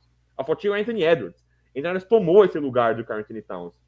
Eu nem acho que o Anthony Edwards seja o cara mais talentoso desse Minnesota Timberwolves. Talvez seja o Towns mesmo. Mas eu acho que o Towns se perdeu nessa de personagem, né? O Towns, é, é eu, como torcedor do Lakers, me machucou muito, mas ele falando muito quando jogou contra o Lakers, já era um Lakers combalido, e era o Lakers com jogadores da D-League, né? Tinha o Sean D. Brown, o rapaz tinha contrato de 10 dias, e aí o Towns dando toque, gritando na cara dele. Você fala, cara, é, você tem que saber na cara de quem você tá gritando, né? Uma coisa é você dancar na cabeça do Rudy Gobert e você latir na cara dele. Agora, eu acho que ele se perdeu um pouco no personagem, eu acho que ele tem uma cabecinha um pouquinho mais fraca, ele precisa de um acompanhamento. Esses meninos, a gente sempre destaca aqui no Big Two Pod a importância de saúde mental. Então, eu acho que ele precisaria de um acompanhamento, sim. E aí é isso, né? Desde o play-in, aí acho que os cinco jogos play-in, play-off dele, é, ele foi bem em um dos jogos, né? Ele tomou foul out, né? Ele foi excluído do jogo por faltas num jogo. É, esse último jogo, acho que ele converteu quatro arremessos, cara. E ele não arremessou, arremessou uma bola no segundo tempo. Ele arremessou uma bola no segundo tempo. E você vê que quando o cara arremessa a, a, a, uma bola no segundo tempo, o problema não tá na eficiência dele, não é que ele tá jogando mal. Ele não tá arremessando. A confiança dele tá no pé. Então eu acho que o Carlton Towns é um cara que se perde muito no personagem. É, eu acho que o, a chegada do Patrick Beverly foi positiva para o Timberwolves, que eles ganharam confiança, né? O Patrick Beverly é um cara que fala muito, acho que isso até inflamou os caras. Mas que eles precisam também pesar ainda isso, aonde que eles vão. Uma coisa é você ser isso pro Twitter, outra coisa é você saber o que você tá fazendo para isso de você. Às vezes você é uma coisa para fora, você externa uma coisa, mas na sua cabecinha você entende que, ó, não ganhamos nada, a gente tá apenas no começo. Eu acho que eles se perderam. Deu entrevista depois do jogo. Ah, o que você acha do jogo? Ah, tô de boa, vou em casa tomar um vinho e, e é isso. Fala, mano, não é assim que funciona, entendeu? Você é um cara que não ganha nada na liga, isso me incomoda muito no Carl Anthony Towns. Então, ele é falso, é falso isso aí, não é uma farsa. Ele tem tudo na mão dele para ser um cara gigantesco na liga. Mas acho que ele vive dentro da cabeça dele. É, ele criou um, um, um subuniverso ali na cabeça dele, onde ele acha que ele é o melhor pivô da liga, ele é o maior chutador da história da NBA, à frente de Dirk Nowitzki, de tantos outros. Eu acho que ele tem muito arroz com feijão para fazer ainda. Tem que, tem que chegar numa final de conferência, pelo menos. É, é coisa que ele não tem feito. Então, é, é, é, falso, mas eu tenho muitos asteriscos para jogar nesse Carl Towns aí. eu já vou dizer que ele é uma farsa mesmo, velho. Eu, eu entendi tudo que você falou, concordei com tudo que você falou. Tudo. Mas ele é uma farsa, velho. Desculpa. É um cara que se perdeu. Ele é um cara que, para mim, se perdeu no personagem. Aí, por que, que a gente fala isso com tanta veemência, né? Porque o Patrick Beverly, quando ele se perde no personagem, a real é que o Patrick Beverly não existe sem o personagem. Sem o personagem, se o Pat Beverly fosse um cara caladão, você não saberia nem quem ele é. Ele nunca teria ganho os contratos que ele ganhou. Ou seja, o Patrick Beverly, até pelo limitado talento que ele tem, por altura, por questões físicas e por questões, enfim, de atributo, de habilidade, ele também não é nenhum Trae Young, mesmo com aquela altura.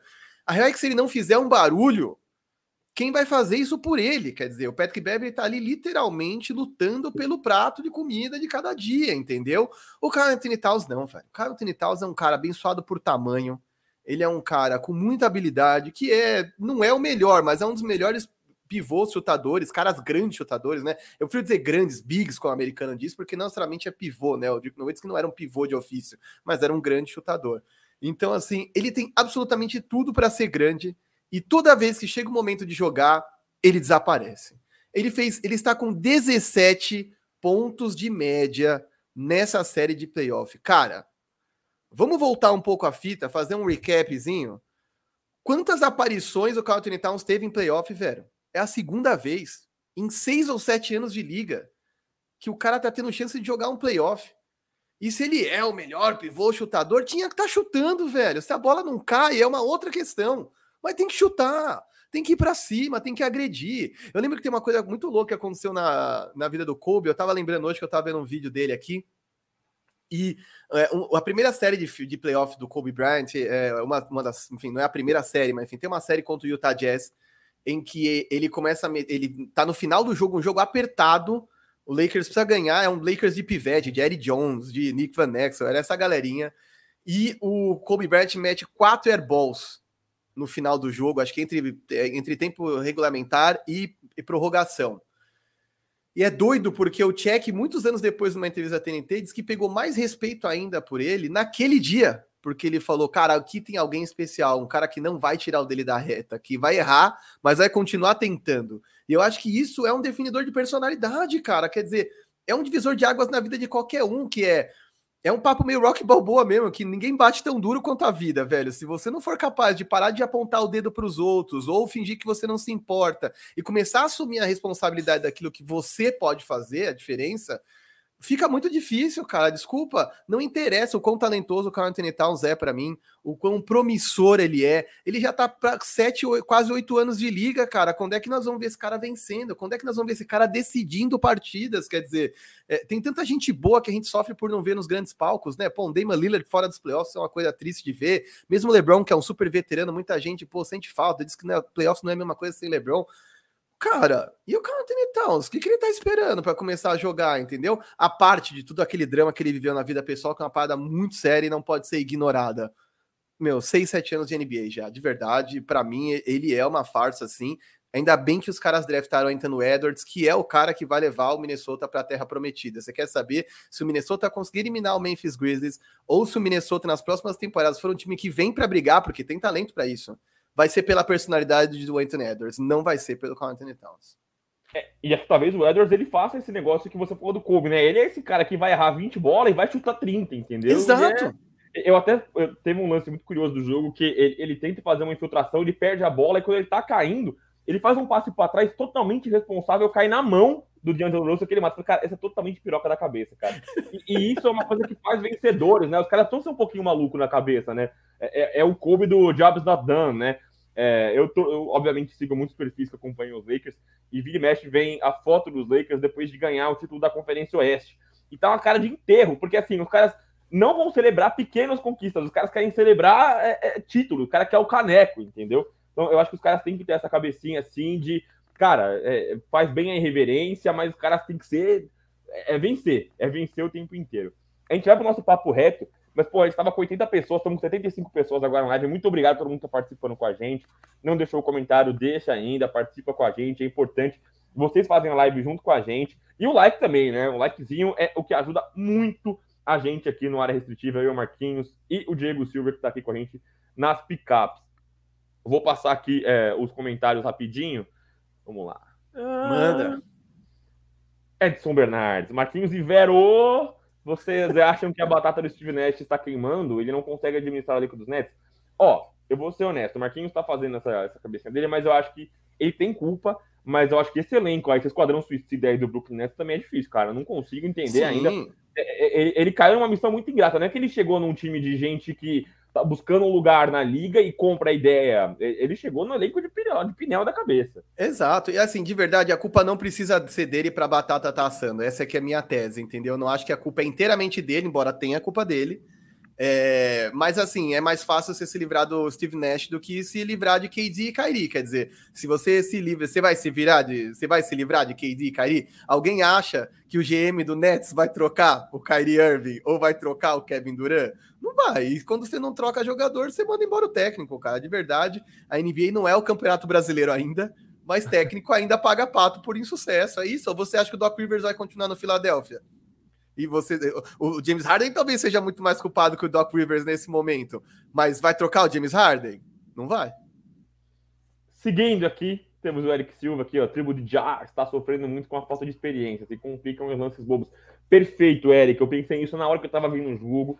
As runs do Minnesota, né, quando o Minnesota abria vantagem, é, apesar da gente falar muito do elenco do Minnesota, do, do Memphis, desculpa, ser muito profundo, é profundo de gente jovem, né? Talvez os caras mais experientes sejam ali o, o, o, Steven Adams, que não tá tendo, tentando, nem tá tendo tanta minutagem nessa série, o Steven Adams. Então, eu sinto que eles são inexperientes, às vezes eles se aceleram muito, né? O já mesmo ele perdeu uns dois, três contra-ataques em que ele se antecipou muito, né? Ele foi muito ansioso e acabou desperdiçando a bola. Então, perfeito sua análise, Eric. Eu concordo completamente. Acho que eles são muito jovens ainda e vão aprender com isso, né? O, Marcos o Jenkins também é novo, né? O técnico deles também não é um cara sim, veteranaço de playoff, gente. Tem que ter paciência, é isso aí mesmo. Tá, eu acho que tá dentro do esperado, né, velho? O Macário Silva vem aqui, Brandon Ingram acima de KD, estou com você. Né? o Bruno Kopp, que também é outro parceiro que está sempre aqui com a gente, não é uma farsa, porém, eu acho que ele precisa é, mentalmente crescer como jogador. Apenas isso. Perfeito. Estou totalmente com você nessa, Bruno. Jefferson. Golden State Warriors tem paciência com o pool. Se o Lakers tivesse a mesma paciência com o Ingram junto com o LeBron, seria monstruoso. Eu acho difícil e injusta a comparação, viu, Jefferson? Porque o, o, o, o Brandon foi uma pick número 2, né? Quando o cara é pick número 2, todo mundo espera uma, muita coisa dele e espera para ontem dele, né? O Ingram foi assim, o D'Angelo Russell foi assim, o Lonzo Ball foi assim. É, o Poole foi uma escolha rasa, né? Ele foi uma escolha lá embaixo, então o pessoal não espera muita coisa dele. Então é, eu acho que talvez a comparação seja com o James Wiseman. O, ninguém tem muita paciência com o James Wiseman, né? É, até porque ele entrou num sistema muito complexo.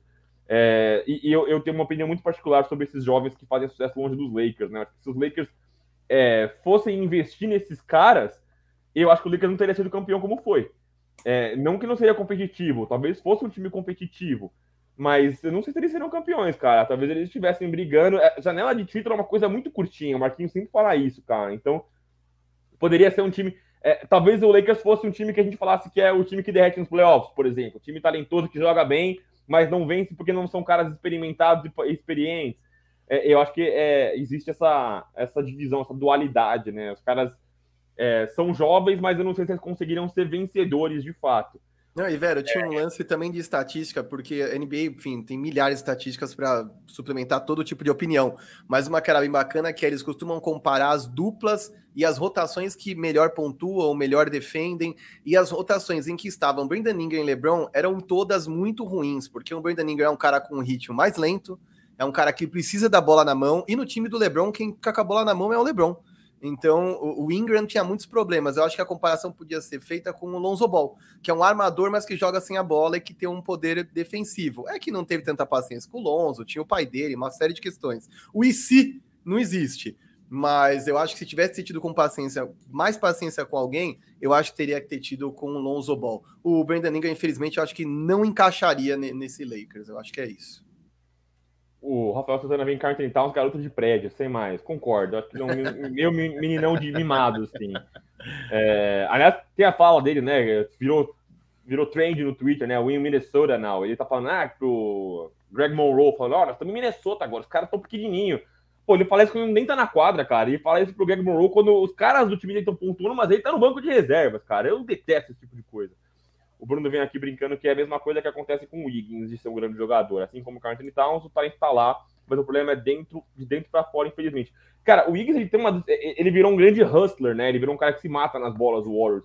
Uma das bolas que mata o jogo é, contra o Denver Nuggets é uma bola que ele ganha, uma bola que tá viva aí num rebote.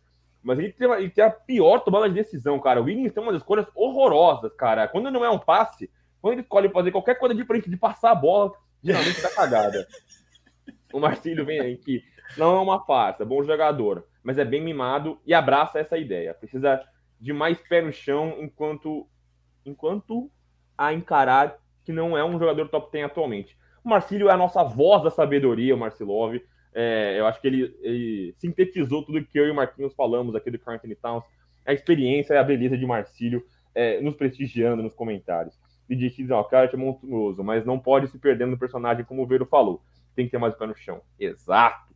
Fabrício, tô viciado nas análises desse canal. Muito top o trampo de vocês. Pô, Fabrício, que mensagem boa, mano. Muito obrigado. Muito obrigado. Curtindo. A gente faz não só pelo conteúdo dos comentários, mas pelo carisma, que é o que a gente tenta entregar aqui. É, aqui no Reino Unido é muito difícil acompanhar a NBA. Ô, louco, Doug Mike, muito obrigado pela presença internacional aí, pelo horário. A imprensa aqui só fala do Curry. Muito bom saber que acontece de verdade com vocês. Parabéns. Obrigado, muito obrigado, cara. muito obrigado mesmo. Rapaz, estou elogiado. É, o Rodrigo vem franchise player que arremessa quatro vezes por jogo é sacanagem. Exato. O Carl Anthony Towns é uma farsa, com certeza. Aí o Edson Chiarotti está sempre com a gente também aqui. Carl não é uma farsa, mas precisa ser menos imaturo. Precisa de mais bagagem na liga. Concordo. Sensacional só falar sobre o Carl Anthony Towns, Marquinhos. Aí, cara, nós estamos, estamos prestigiados hoje, hein, Marquinhos? É um bom sábado, hein? é isso. É um Muito obrigado. Muito obrigado. Memphis, o Rodrigo vem Memphis, fecha o garrafão e o melhor Carlton Towns é um agressivo ao aro. Com o garrafão fechado, ele comete faltas de ataque e para de atacar o aro. Cara, é, eu sinto que ele, quando ele não tem os arremessos que ele gosta mais, ele meio que se esconde no jogo, né? É fácil você ter os arremessos que você sempre quer. Você precisa criar outros. Eu sinto que ele é um pouco acomodado nesse, nesse quesito. E disse palavras duras do Marquinhos sobre o Carlton Towns, mas temos que concordar. É, Rodrigo, fora quando pressionado e dobrado, ele manda uns passes bizarros. Tá falando do, do Towns também. É, o Bruno, e se diverte jogando. O Edwards, cara, isso é tão importante, ele vai para cima e se diverte jogando, é outro papo. É a irresponsabilidade do bem, né? Eu acho ele muito responsável, mas não gostoso de ver, né? Quer dizer, não é no meu time, né? Não sei se os torcedores do Minnesota gostam. Pode usar meu de infância do Romário. Eu vi esse cara perder três pênaltis num jogo só. E se tivesse um quarto, ele ia pegar e bater. É a confiança do cara. É isso. Eric Mello, o KD precisa descansar mais e enquadra. Tá jogando muitos minutos e chega no morto no último quarto. Cara, isso é uma coisa que levantaram também, né? Eles pegaram as minutagens do, do Kevin Durant nos últimos 10, 15 jogos. Ele sempre joga de 35 para 40 minutos, né? Ele nunca tem um jogo de baixa minutagem.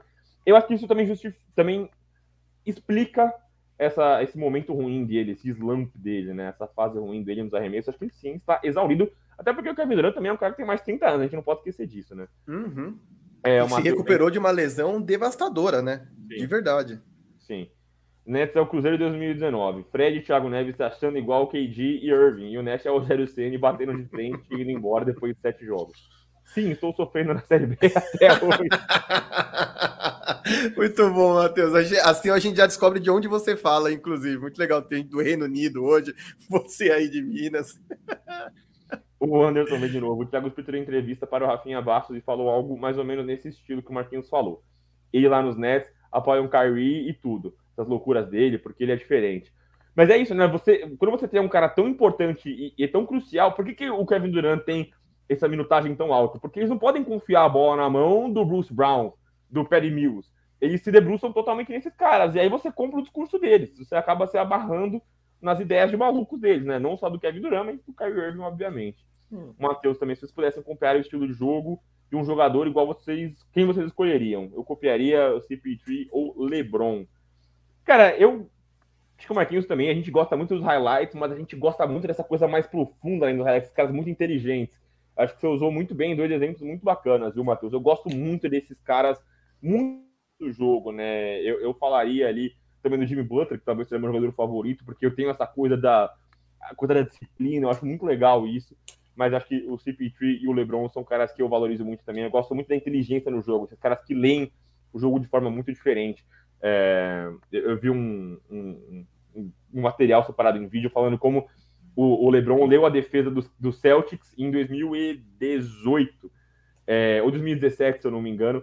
Como ele viu os caras dobrarem, ele faz uma jogada que quem co controla a jogada é o Kyrie Irving, e é o LeBron que desenha a jogada para ele, e ele vê como é que a defesa do Celtics se comporta com o Kyrie Irving, e aí depois ele controla a jogada e ele faz algo completamente diferente é, eles fazem um pick and roll pro Tristan Thompson, ele, faz a jogada com ele comandando, e aí ele distribui no, no canto oposto pro J.R. Smith livre matar uma bolinha de três. Então eu valorizo muito. Você iria nessa também, Marquinhos? Ou me surpreenderia? Cara, não, eu acho que são dois caras excelentes. É, eu gosto do CP3 também. É que eu sempre amei o Dwayne Wade, porque ele era um cara baixo para o que ele fazia, mas muito guerreiro. Botou Miami no mapa antes do LeBron chegar lá, no Miami Heat, que só tinha batido na trave muitos anos antes. Então eu amo, porque eu amo o DNA de dentro e fora de quadra. Mas, sem dúvida, os dois caras que você colocou aí são dois caras mais inteligentes do jogo. Sou um cara que gosta de jogar o jogo com muita inteligência, corta a luz fora da bola. E aí, às vezes, é engraçado quando você vai jogar num lugar onde, assim, às vezes a qualidade técnica dos caras é melhor que a sua, mas os caras não entendem o jogo e aí ficam batendo cabeça. Então, quando eu assisto um jogo, eu procuro os CP3 da vida, eu procuro os LeBrons. Eu acho que são esses caras que entendem a gente, ajuda a gente a entender os atalhos dentro de quadra. É, nós vamos para o nosso Mando Papo Reto aqui, que é, é o creme de la creme aqui da, do nosso nossa pauta. Vou passar por último dois comentários antes de ir para lá. Rafael, mais uma vez, parabéns a gente pelo trabalho. Pô, Rafael, muito obrigado, mano. É muito importante ter vocês nos comentários, vocês fazem a live com a gente. Não é só a pauta que a gente faz aqui, né? A gente faz a pauta para a gente destrinchar os melhores assuntos da NBA, mas o que faz a live com a gente são vocês nos comentários. A gente se diverte muito, que acho que é o mais legal, né? Só absorver material da NBA não é o suficiente para a gente. A gente está aqui pelas boas risadas. É, e aí o Edson Bernardes vem, Marquinhos e Vero, vocês, se fosse treinador dos Pelicans, colocariam o Zion para jogar e aproveitar que o Booker está fora da série? Ó, eu vou fazer um adendo primeiro. Primeiro que essa lesão do Zion é muito misteriosa, né? Ele, o próprio Zion e os Pelicans têm divergências, né? Parece que um já queria que voltasse, outro não quer voltar ainda. E aí toda hora ele aparece dando dunk maluca, na, o cara com seus é, é, 212 mil quilos amassando ali o ar, pulando igual louco. Pô, o cara tá machucado ou tá machucado? Mas eu acho que o Pelicans tá muito bem encaixado nessa forma, viu? Eu acho que o Pelicans entendeu como se joga sem o Zion. É, eu acho que uma das grandes coisas positivas desse New Orleans Pelicans é que a gente esqueceu um pouco do Zion. A gente só falava de Zion. O cara fora, a gente só fala de Zion. É bom que a gente esqueça um pouco do Zion. E acho que se eu usasse, se, mais uma vez o se, se eu usasse o Zion agora, eu usaria ele vindo do banco. É, não sei se ele teria essa maturidade, ele não me parece essa maturidade, mas eu usaria ele vindo do banco como um, um, um problema para a segunda unidade, né? Esse point Zion, essa experiência point Zion, que vem carregando bola e parece o Tasmania, eu usaria ele dessa forma. Não sei se o Marquinhos vem comigo nessa. Cara, eu acho que faz sentido, até porque ele tá muito tempo sem jogar, então não dá para simplesmente jogar no time titular e falar, vai lá, faz o que você quiser, justamente porque eu acho que eles já encontraram um sistema, uma maneira de jogar. A questão para mim é que, aparentemente, o Zion Williamson não quer jogar. Desculpa, a impressão que eu tenho é que ele não quer jogar. É, lá no começo da temporada, para vender season tickets, quer dizer, aqueles ingressos mais caros para a temporada toda, aqueles carnesões malucos, é, o Pelicans ocultou de seus fãs que o Zion tinha um problema mais grave, né? Ficaram falando que ele voltava em duas, três semanas e o cara não ia voltar em duas, três semanas. Ok. Agora, a partir do momento que eu fico vendo o highlight dele pré-jogo, dando 3,6, voando, pulando, correndo, mais magro, e aí o cara não entra em quadra, de verdade, ele não quer jogar. Porque a verdade é que quando os caras estão nesse período de recuperação, eles começam voltando no 1x1, quer dizer, eles fazem algum exercício sozinhos, depois começam no 1x1 e vão progredindo, um 3x3, um 5 contra 5, às vezes tem alguma experiência na D-League para ganhar ritmo, e aí voltam para a quadra, né? Você tem que ir analisando e prestando atenção nessa evolução do cara ao longo do período para perceber se aquele cara tá pronto para voltar ou não, se ele vai ter o que eles chamam de um setback, sei lá, de algum problema na outra perna, né? Quer dizer, um problema, resolve o joelho, procura compromete o tornozelo. E a verdade é que, cara, desculpa, pulando que esse cara pula, com o peso que ele tem, amigão, se ele tá voando e fazer aquilo, ele tinha que estar tá na quadra. Se ele não tá na quadra, é porque ele não quer estar tá na quadra. E aí, enfim, nós vamos cair num outro problema, a gente já falou em outros episódios sobre isso, vale a pena falar sobre isso, mas o sorrisão que ele abre na entrevista para falar do Madison Square Garden, amigão, é um dício imenso de que os caras estão tentando dar um golpe e montar segundo, um Duke parte 2 lá em Nova York. É, e aí, enfim, é entender se ele quer jogar. É isso. Para mim, o Zion precisa decidir se ele quer jogar. Em, em New Orleans não me parece ter vontade de ficar. Eu, eu, sempre falo que eu vou encerrar aqui nos comentários, mas aparece um monte de gente comentando muita coisa legal aqui. É, o Matheus liga aqui, ó. Vou ser sincero com vocês, o Zion tá dando um migué monstro para não jogar. Sei que ele tá acima do peso e tal, mas é muito curioso o caso do Zion, concordo. É, o Macário veio falando ainda sobre o Carl Anthony Towns, Towns para sair dos Wolves e ser a segunda estrela em uma franquia. Lá mimam muito ele. Não sei se ele consegue ter essa maturidade para ser segunda estrela, viu? Não consigo ter essa maturidade, não, não consigo ter essa leitura. É, ele já tá é... virando já. É, ele, não, ele já é uma segunda estrela, né? Ele já é a segunda estrela. Ele não sabe disso, mas ele já é a segunda estrela. É, ele é o dono do carro, mas ele senta de passageiro, viu? o Eliel brinca aqui, Embiid vai, pergunta, vai jogar hoje o Embiid? Deve jogar, né? Embiid machucou o dedão, ele tem, ele tem suspeita ali que tem uma, uma ruptura no tendão dele, ele vai jogar com dor, né? A, a, a disponibilidade dele vai ser limitada com dor na sequência do 76ers. O Firu sugeriu muito bem, né? Falou, cara, eu descansaria ele. Tá 3 a 0 essa série. Descansa o cara no jogo 4 e 5, volta só no eventual jogo 6, assim, ou 7. Segura esse cara, não precisa colocar agora, né? É, o Lúcio brinca aqui também, o negócio é Zion com o Luca Doncic. É o bom da lasanha, né? Isso é o Megazord, é... isso aí. O, o Taco Bell da cidade que se cuide. Jefferson e também, Zion não tem clima nos pelicanos, vem ser feliz nos Aí, o nosso supervista vem, Marquinhos, vem falar de DeAndre Ayton soft, que fez um jogo de duplo-duplo com 28 pontos e 17 rebotes. É, é... Ô, Silver, não vem querer cagar o DeAndre Ayton pra nós aqui, não, que a gente já, já entendeu o que aconteceu no, no, no ano passado, tá? Fabrício vem de novo. Uma cuidado, Marquinhos. Já vai aparecer um fã do Carl Anthony Towns e te chamando de hater, igual do fã de Harden na madrugada. O Fabrício tava com a gente. Cara, é o Messias, cara. O Messias ficou maluco com a gente, com o James Harden. Ele, inclusive, tava no meu overtime ontem. A gente mandou um abraço para cada um, porque a, o pessoal pegou a gente para Cristo lá. Que a gente também bateu bastante no James Harden, mas o pessoal é, é, é ficou revoltado com a gente o Gol Nordestino já saiu notícia falando de que ele quer jogar, mas o departamento médico dos Pelicans aparentemente está com receio. Então, é, é, há essa divergência de informações. Mas assim, quem tem que saber se o cara joga ou não joga é o médico, né? Eu posso muito levar, não, tô inteiro. Aí o médico fala, pô, irmão, dá uma segurada, né? E aí, foram dois comentários aqui brincando com a, bolinha aqui do Lakers, o Daniel Soares brincou comigo, e o Edinho também aqui, essa bola que é dobro de Páscoa. Sim, tenho 30 anos, mas ganhou ovo de Páscoa dos meus pais e veio com a bolinha do Lakers. A Lona não aguenta mais, já dando crossover dela na casa, ela vinha já dando crossover. Ela não aguenta mais esse cacete dessa bolinha aqui. É, o Bruno também vem aqui. O problema é que sem ele o Embidão é perigoso. É, e aí, o Rafael Santana também, é, Zion e Luca ia ser Narguile. pizza!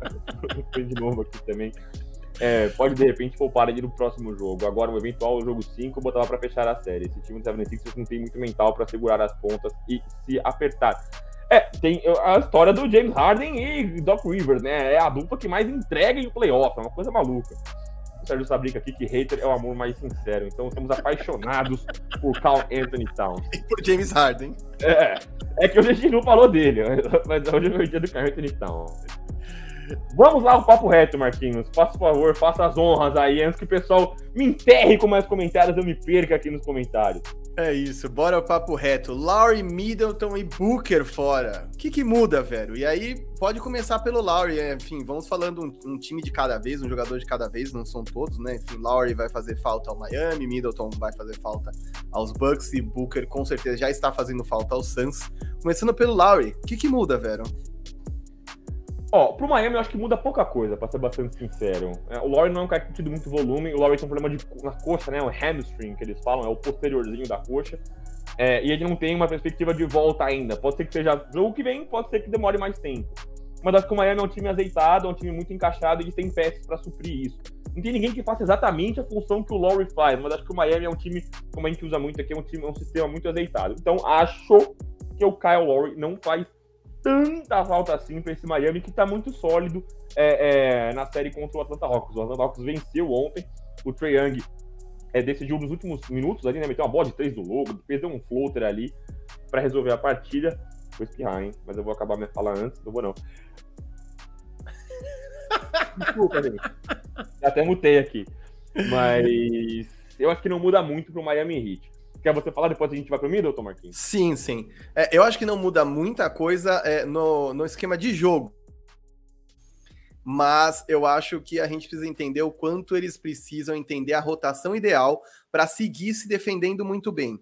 Porque é, Tyler Hero e Duncan Robinson são dois caras que são alvos do Atlanta. Ontem, quando o Trae Young começa a explodir e arrebentar, é o Atlanta criando mismatch para o Trae Young para cima do Tyler Hero. Então, é, eu só espero entender qual vai ser o jeito que o Miami vai dar do Eric Spoelstra, o que o Eric Spoelstra vai fazer para manter essa primeira unidade, essa unidade titular é, forte na defesa. Porque eu acho que essa é a grande arma desse time, né? O Miami não é um time é, talentosíssimo do ponto de vista ofensivo, é um time que joga duro, disciplinado e físico. E perder o Kyle Lowry faz diferença para mim nesse sentido, porque inclusive o Kyle Lowry nem tá sendo um grande pontuador é, nessa temporada, quer dizer, não é que ele entra lá e faz 25 pontos por jogo, não é isso. É a experiência, é editar ritmo. Então, assim, eu preciso entender como que o Miami vai se virar com isso. Acho também que é menos problemático que os outros, né? Quando a gente diz não vai fazer tanta falta, é porque a gente está acompanhando com os outros jogadores que a gente vai falar. Perfeito. Middleton, você começa ou começa? Começa você, tá falando, vai Ah, então bora. Middleton, cara, vai fazer falta sim, tá? E eu concordo com o Vero, não é para agora, é para a próxima fase. É, numa eventual confronto contra o Celtics, é, cara, não precisa nem falar, né? Jason Tate e Jalen Brown já iam dificultar a vida do Chris Middleton. Sem Middleton, vai ser muito embaçado para esse Bucks para esse confronto. Quer dizer, eu, eu realmente aqui já estou adiantando meu palpite. Eu acho que o Bucks vai eliminar o Chicago Bulls sem muitos problemas, né? Quer dizer, acho que o Chicago Bulls vai lutar bravamente pelo que puder lutar. Infelizmente caiu muito, né, no, no final da temporada. Exaltar o drip. É, hoje, e hoje ainda nem tem tanto drip assim. Drip é coisa do Vero. Ele falou que você tava de moicano, ele tava vendo o negócio ali no. Ele tava vendo o seu. Ele tava assistindo a live do Game Boy dele. Ele falou que achou que era moicano, mas não, pô, né? O mesmo não dá. Assim. Não, não, não. Hoje eu não tô de, de moicano, não, bicho. Eu só aqui, ó, o cabelão tá enorme, mas sem tranças. Vamos Perdeu, lá. Eu te, eu te concentrei com o comentário do mesa. não, mas é isso, cara. Eu acho que o Middleton é um cara que faz, vai fazer uma falta imensa no ataque. O, o Bucks vai precisar dele no ataque contra os Celtics, porque o Yannis Antetokounmpo é um cara que evoluiu muito, mas o Yannis não é nem o arremessador que o Kevin Durant é para poder ser essa força, por exemplo, de fora, né, do arco, do perímetro, quer dizer, ele não é esse monstro do perímetro. E o Celtics está travando o Kevin Durant. Então eles vão montar aquelas linhas assim para travar o avanço do Yannis, trabalhar meia quadra para que o Yannis não possa pegar velocidade no contra-ataque, e aí vai fazer muita falta não ter um Chris Middleton. Quer dizer, eu acho que tanto o Booker quanto ele são caras que serão reavaliados daqui três, quatro semanas. Não acho que daqui três, quatro semanas esses caras estão em quadra arrebentando.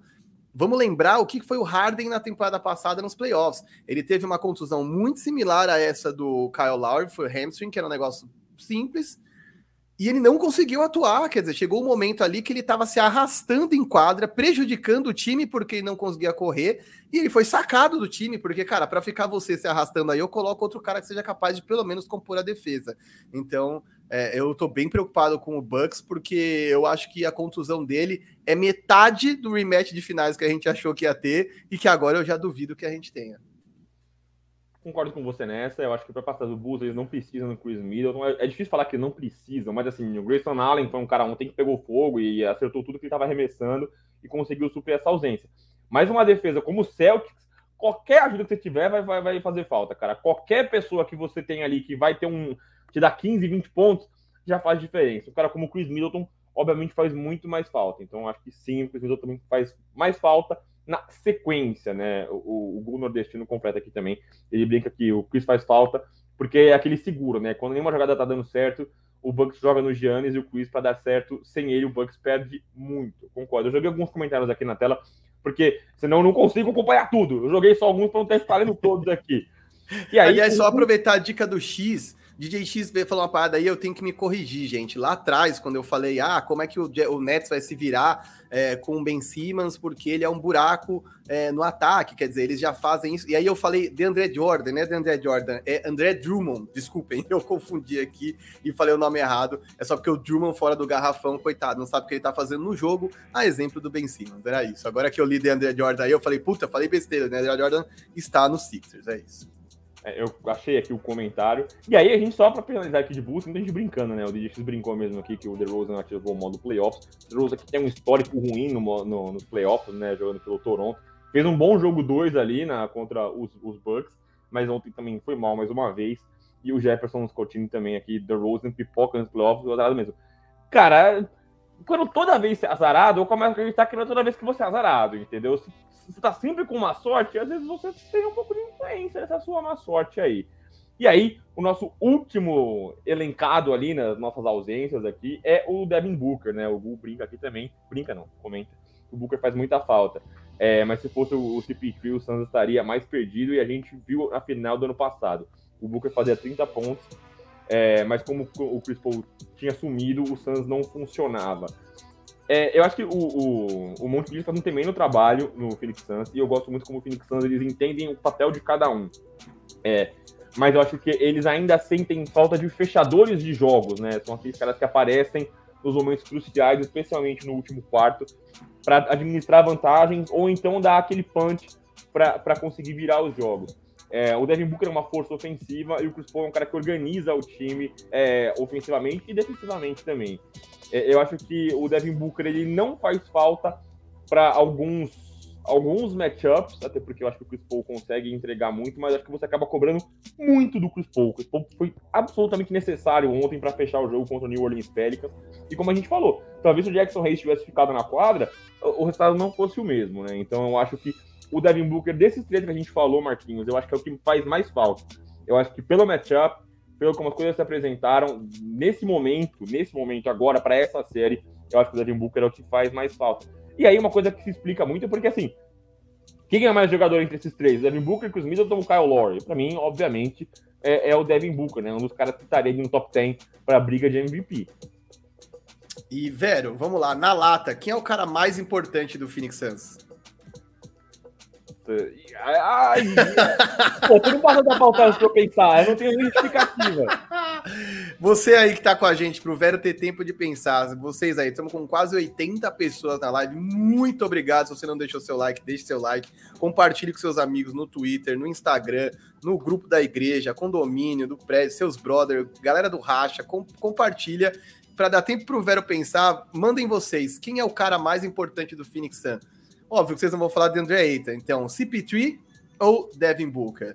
E aí, enfim, quer mais tempo para pensar, velho? Senão eu vou mandar a minha eu, aqui. Eu, eu, eu, pensei já, eu vou de Chris Paul, cara. Eu vou de Chris Paul. Eu não acho que ele é o melhor jogador do Phoenix Suns, mas acho que ele é o mais importante do Phoenix Suns, justamente por controlar defesas e ataques. Eu acho que o Chris Paul é o mais importante. Tem gente comentando aqui já, eu já vi, mas dá você primeiro, Marquinhos. Depois eu jogo aqui os comentários da galera que também está participando nessa sua boa pergunta. Exato. Eu acho que não é incomum tá, essa situação onde o melhor jogador do time, o cara mais importante do time, aliás, não é o mais técnico, não é o, não é o melhor, né? Nesse exato momento, com a idade que ele tem, o Chris Paul é o cara mais importante dessa franquia, mas não é o melhor. Eu acho que o melhor é realmente o Devin Booker. Só que sem CP3, não se vence jogos antes Phoenix Suns, cara. A gente viu isso na final do ano passado e estaria vendo isso nessa temporada fatalmente, porque ele é o cara, para mim, sem a menor dúvida, mais importante desse elenco. A inteligência, a, a maturidade que ele tem, a experiência que ele tem. Às vezes a gente fica aqui que o IC não existe, né? Mas um Chris Paul que não se machucasse tanto, o que teria sido o Chris Paul, né? Quer dizer, ele já é um monstro que lidera NBA em assistências, sei lá, com quase 40 anos, é, sendo esse cara se contundiu diversas vezes nos últimos anos. Você imagina se esse cara tivesse ficado saudável o tempo todo? Quer dizer, o Clippers teria ido mais longe, o Suns poderia ter tido uma final diferente ano passado. Então, assim, é, para mim ele é sem dúvida o cara mais importante. Devin Booker faz sim muita falta. Os Pelicans ainda vão dar mais trabalho para esse time, mas eu acho que graças a CP3 eles passam pelos Pelicans e seguem competindo. É, eu só espero que, enfim, o CP3, o, o, o CP3, não, o Devin Booker possa voltar e atuar em bom nível e não se arrastar em quadra. Ele precisa voltar, ser, ser reavaliado e entrar em quadra com condições de contribuir. Não dá para ele entrar de qualquer jeito, não, porque acho que aí ele atrapalha. É, aqui nos comentários veio bem, bem, bem dividido mesmo. Bastante gente entre Chris Paul e Devin Booker. É, óbvio que tem um maluco do Diego Silva que veio brincando aqui com o Jake Crowder. É, o, o Adevanderson, eu falei certo seu nome, mano, desculpa, acho que acertei. Ele falou que o Michael Bridges deu uma risadinha depois um tom de brincadeira. Mas nem é que é tanta loucura, não, porque ele é um cara muito importante. O Michael Bridges, pra mim, é um dos grandes é, é, competidores ali abaixo do radar para Defensive Player of the Year, hein, cara? O cara é muito bom, o Michael Bridges. Eu gosto muito do Michael Bridges é, nesse sistema do Phoenix Suns. É, e aí o Fabrício brinca aqui, o, o Magui fede a título. Cara, é o Marcos Rocha, né? O cara, onde ele vai, ele levanta um caneco. É inacreditável possibilidade de Magui ser campeão pela quarta vez nessa temporada em seis anos. A zoeira é, o Shaquille O'Neal levou sete para ganhar quatro. Então, olha o Magui como quem não quer nada, botando mais um anel no dedo. Ó, antes de a gente passar a régua aqui né, no, no, no podcast de hoje, ficou uma pergunta muito boa aqui para cima. Eu quero ver se eu acho. É, eu vou dar créditos também. Ah, lembrei, aqui achei, foi o Fabrício mesmo, mandou uma ótima pergunta aqui pra gente. Eu fiquei pensando, é, e é difícil mesmo. Eu vou devolver para você, Marquinhos, para ver se você dá a sua resposta. Quais das equipes em desvantagem têm a chance de virar alguma das séries?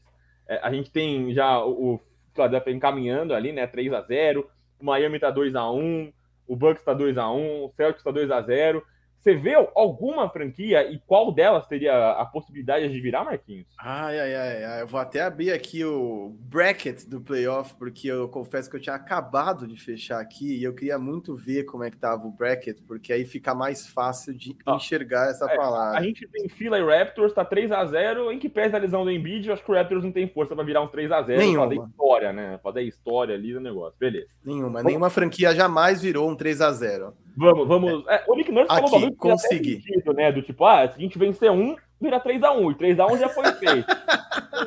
é um gênero é. da matemática. É tá, isso, vamos, é, mas. Vamos, então, para ajudar você e para quem tá com a gente nos comentários. Vamos lá. Primeiro, 76ers e Raptors, beleza, a gente acha que não. Segundo, uhum. Dallas e Utah. Tá 2x0 Dallas, tem mais um jogo agora em Utah, para depois da série voltar para Dallas. Você acha que o Utah consegue virar essa série? Não, não vira. O Utah não vira essa série. Pouquíssima chance. Teria que o Jalen Brunson se machucar. E, pelo amor de Deus, bate na madeira aí onde você estiver. Cara, eu não aguento mais ouvir coisa de gente se contundindo. Zica com destino. Cara, para de falar, meu. Zica do caramba. Inferno. Mas, ó, eu quero falar que assim, é, o Dallas tá segurando o Doncic, hein? Eu acho que se precisar, eles soltam o Doncic. Acho que é por isso que o Utah não consegue virar. Enfim. Exato. Então, concordando tem concordamos que não vira, certo? Exato. Denver. Outra série. Tá, Denver e Golden State. 3x0 pro Golden State. Não vira. Nenhuma Beleza. chance. Beleza. Bucks e Bulls, 2x1 Bucks. Bulls consegue virar? Não, também não. Mas acho que tem um pouquinho mais chance que esse que a gente falou agora por conta da ausência do Middleton. Mas é pouca, não é muita, não. Tá, tá. Então, Boston Celtics e Brooklyn Nets. Caramba, se tiver que falar uma série equilibrada desse playoff, eu vou falar essa. Então, enfim, tem chance. Bastante. Mesmo com o Boston defendendo tudo. Sim, não dá para dar os caras como mortos, né? Enfim, tá, é tá. isso. Tá, beleza. Miami Heat e Atlanta Hawks. 2x1 Heat contra o Hawks, Kawhi lesionado. Eu acho que é uma série equilibrada também, mas não acho que o Atlanta tem força para vencer. Acho que ontem muito do que foi a vitória do Atlanta foi uma jogada desenhada por uma criança de 3 anos de idade no, no final, que foi aquela correria do Butler no canto, pensando que ele era o Kawhi Leonard naquele arremesso decisivo, em que na verdade ele estava em Filadélfia, porque de verdade a jogada foi péssima. As últimas jogadas do, do, Miami no jogo foram horríveis, então eu acho que foi muito, assim, óbvio, né? O Atlanta fez o que pôde, o Trae Young foi Trae Young, decisivo, frio, mas o Miami fez absolutamente tudo para perder aquela partida. Tá. É... De Timberwolves, 2x1. Não, Minnesota não, não vira aí, não. Já fez seu papel, já.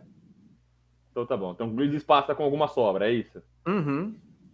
E aí tem Phoenix Suns e New Orleans Pelicans. O Phoenix tá ganhando 2x1 e aí o Devin Booker ainda não volta. Cara, o Pelicans tem alguma chance por conta da ausência do Booker, mas não creio que vá ter essa força toda para operar um milagre de ser, sei lá, o primeiro oitavo que elimina o primeiro, sei lá, desde aquele Golden State que do We Believe que, que desclassificou o Dallas Mavericks, né? Então, de verdade, aconteceu pouquíssimas vezes na história da NBA isso. Eu acho que mais alguém do, sei lá, se o CP3 acontece uma coisa com ele, aí beleza, se não, não. Então, a gente não conseguiu chegar em nenhum consenso. Você acha que alguma franquia poderia virar? Talvez o Boston e Brooklyn Nets, é isso? É, eu acho que seria isso. Ou é Nets e, e, Celtics, ou é no máximo um Atlanta e Miami. O resto eu acho que do jeito que tá, vai ficar. É, eu, eu, quando eu pensei a primeira vez na pergunta do Fabrício, eu pensei em, em Pelicans e, e, Phoenix Suns. Mas eu acho que o Brooklyn Nets tem uma coisa assim, é, a, o, o conto dos dois primeiros jogos não dá a entender isso, né? Porque o, o Boston sufocou. Mas é difícil você trucar uma franquia com Kyrie Irving e Kevin Durant, né? Por mais que a gente critique a, a falta de lucidez mental dos caras, é, eu acho que caras do talento que eles têm, não dá pra gente trucar eles. É, tem mais recados, Marquinhos, ou podemos passar da régua? Não, cara, não tem mais nenhum recado. É só não se esqueça de deixar o seu like, de comentar aqui com a gente, de nos cornetar. O Vero deve dar uma última passadinha aí, se ele quiser, pelos comentários para dar despedida. Mas muito importante que o Big Two Pod vai ao vivo todos aos sábados. Toda quarta-feira nós vamos estar lá no Live Basketball. E se você não conseguiu ver ao vivo, manda para os seus brothers que não estão conseguindo ver ao vivo para ele ver um demand. Essa live fica aqui no área restritiva, então vem no nosso link no Twitter, no Instagram, onde quer que seja, e nos assista on demand, como se fosse o seu, o seu seriado favorito de streaming. E lembrando que uma hora e meia você mata. É isso. Tá, eu vou fazer a última leva aqui de comentários. Se você não deixou seu comentário ainda, agora é a hora, né? Deixa agora na correria. É, tem uma pergunta aqui do Edson. É, para vocês, o Suns deve renovar com o Eiton ou o Suns vai dispensar o Eiton e o Chris Paul já disse que o Eiton deveria ganhar nos salários, melhores salários de pivô na liga. E aí, Marquinhos? Tem que pagar, bicho, pelo amor de Deus. Isso aí é uma palhaçada que o dono do Suns está fazendo. Porque a questão é: ah, pô, o Eiton não é nenhum Shaquille O'Neal. Não interessa. Ele é jovem, promissor, grande e forte. E para a função que ele faz, que outro pivô da idade dele você vê na liga, Vero? Carl Anthony Towns. O Eiton tá. Fa... E o, e o Carl Anthony Towns tem um max. Quer dizer, é. absolutamente todo mundo vai ganhar max contract desses, desses caras top 5 que são titulares dos times. Se alguém não oferecer, se o Phoenix não oferecer, alguém vai oferecer esse max pro Eiton. Então eu já acho um vacilo chegar nesse ponto de ter que esperar o contrato do cara acabar para oferecer. Então, tem que pagar, paga o cara logo de uma vez, abraça o cara, porque vocês já não pegaram o Luca Doncic, bicho. Não assina o atestado de imbecil. Já não pegou o Luca Doncic quando pôde. Aí pega o Eitan, o cara rende dentro da possibilidade do que ele pode render, e você não renova com o cara e deixa ele embora de graça? Faz algum sentido isso pra você, velho? Pra mim não faz nenhum. Não faz, concordo com você. Fabrício vem aqui e brinca que o Javel Magui fede a título, sim. É, o Thiago Almeida fala que o Booker já entregava isso antes do Chris Paul chegar. O Chris Paul que mudou o Suns de patamar. Concordo com você, Thiago. É, o, o Silverado manda aqui, nosso prateado, o Monte Williams e Jason Magui. é, os caras mais importantes para o Phoenix Suns. O Bruno vem aqui, o Booker é infantil em muitas situações de jogo, com lances inclusive de comprometer. Ele acha que é o Chris Paul. É. É. O Edinho veio também, Michael Bridges, é o Bruce Bolena do Phoenix Suns. É, o DJX Magui é um mano muito importante dentro e fora da quadra. É um tremendo cara de vestiário, né? Ele era muito querido lá em Los Angeles com os Lakers. É, o Edinho também vem, faz a, a, a piada do Bruce Bowen, agora, faz, repete agora do Bruce Bowen, como é que o Bridges é o Bruce Bowen do Phoenix. É, o André vem aqui, o Magui é, o caçador de contender. Foi no Warriors no busca de título, foi no Lakers, foi no Denver e foi finalista de conferência o ano anterior. E agora no Suns ele foi finalista agora de novo. Cara, mas eu acho que assim, o cara escolhe o time que ele vai porque ele é um cara útil, viu? Não, não é todo mundo que pode escolher um time que ele quer. Muita gente briga para estar na NBA. Se o Javel Magui consegue escolher o time que ele vai, é porque ele é um cara que tá, tem o seu valor. É... Ouro Olímpico Rafael... no meio dessa, dessa. No meio desse período ainda teve ouro olímpico. Sim. É, o Rafael fala que o Pelicans é um time que talvez possa virar a série. É, o Magos vem aqui, não toma like, muito obrigado. Se você não deixou, deixe seu like ainda. O Sérgio Saris, que é o Nets, Fabrício também acredita no Nets. E olhe lá, é, o Ian Silva diz que Marquinhos, eu vi os gringos falando sobre Donovan Mitchell no Memphis. Pode ser verdade? Cara, difícil, cara. Eu acho que eles têm muitos jogadores que ocupam as mesmas funções, né?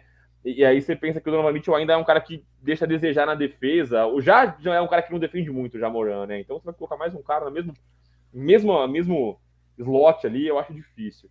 É, é na verdade, assim, a combinação dois armadores baixos na NBA é muito problemática. Olha o quão talentoso o CJ McCollum está se mostrando. A dupla que ele fazia com o Damon Lillard, e eles não conseguiam ir adiante, porque quando você tem dois armadores baixos, você tem muita dificuldade para marcar no perímetro. Imagina Donovan Mitchell e Jamoran do lado do outro. É, eu, eu acho praticamente impossível isso, de verdade. O Thor Soares vem, Joel MVP, a regularidade dele é incrível, falando do Joel Embiid. Cara, jogou muito, mas é, é eu ainda não consigo largar a mão do meu Jokic MVP.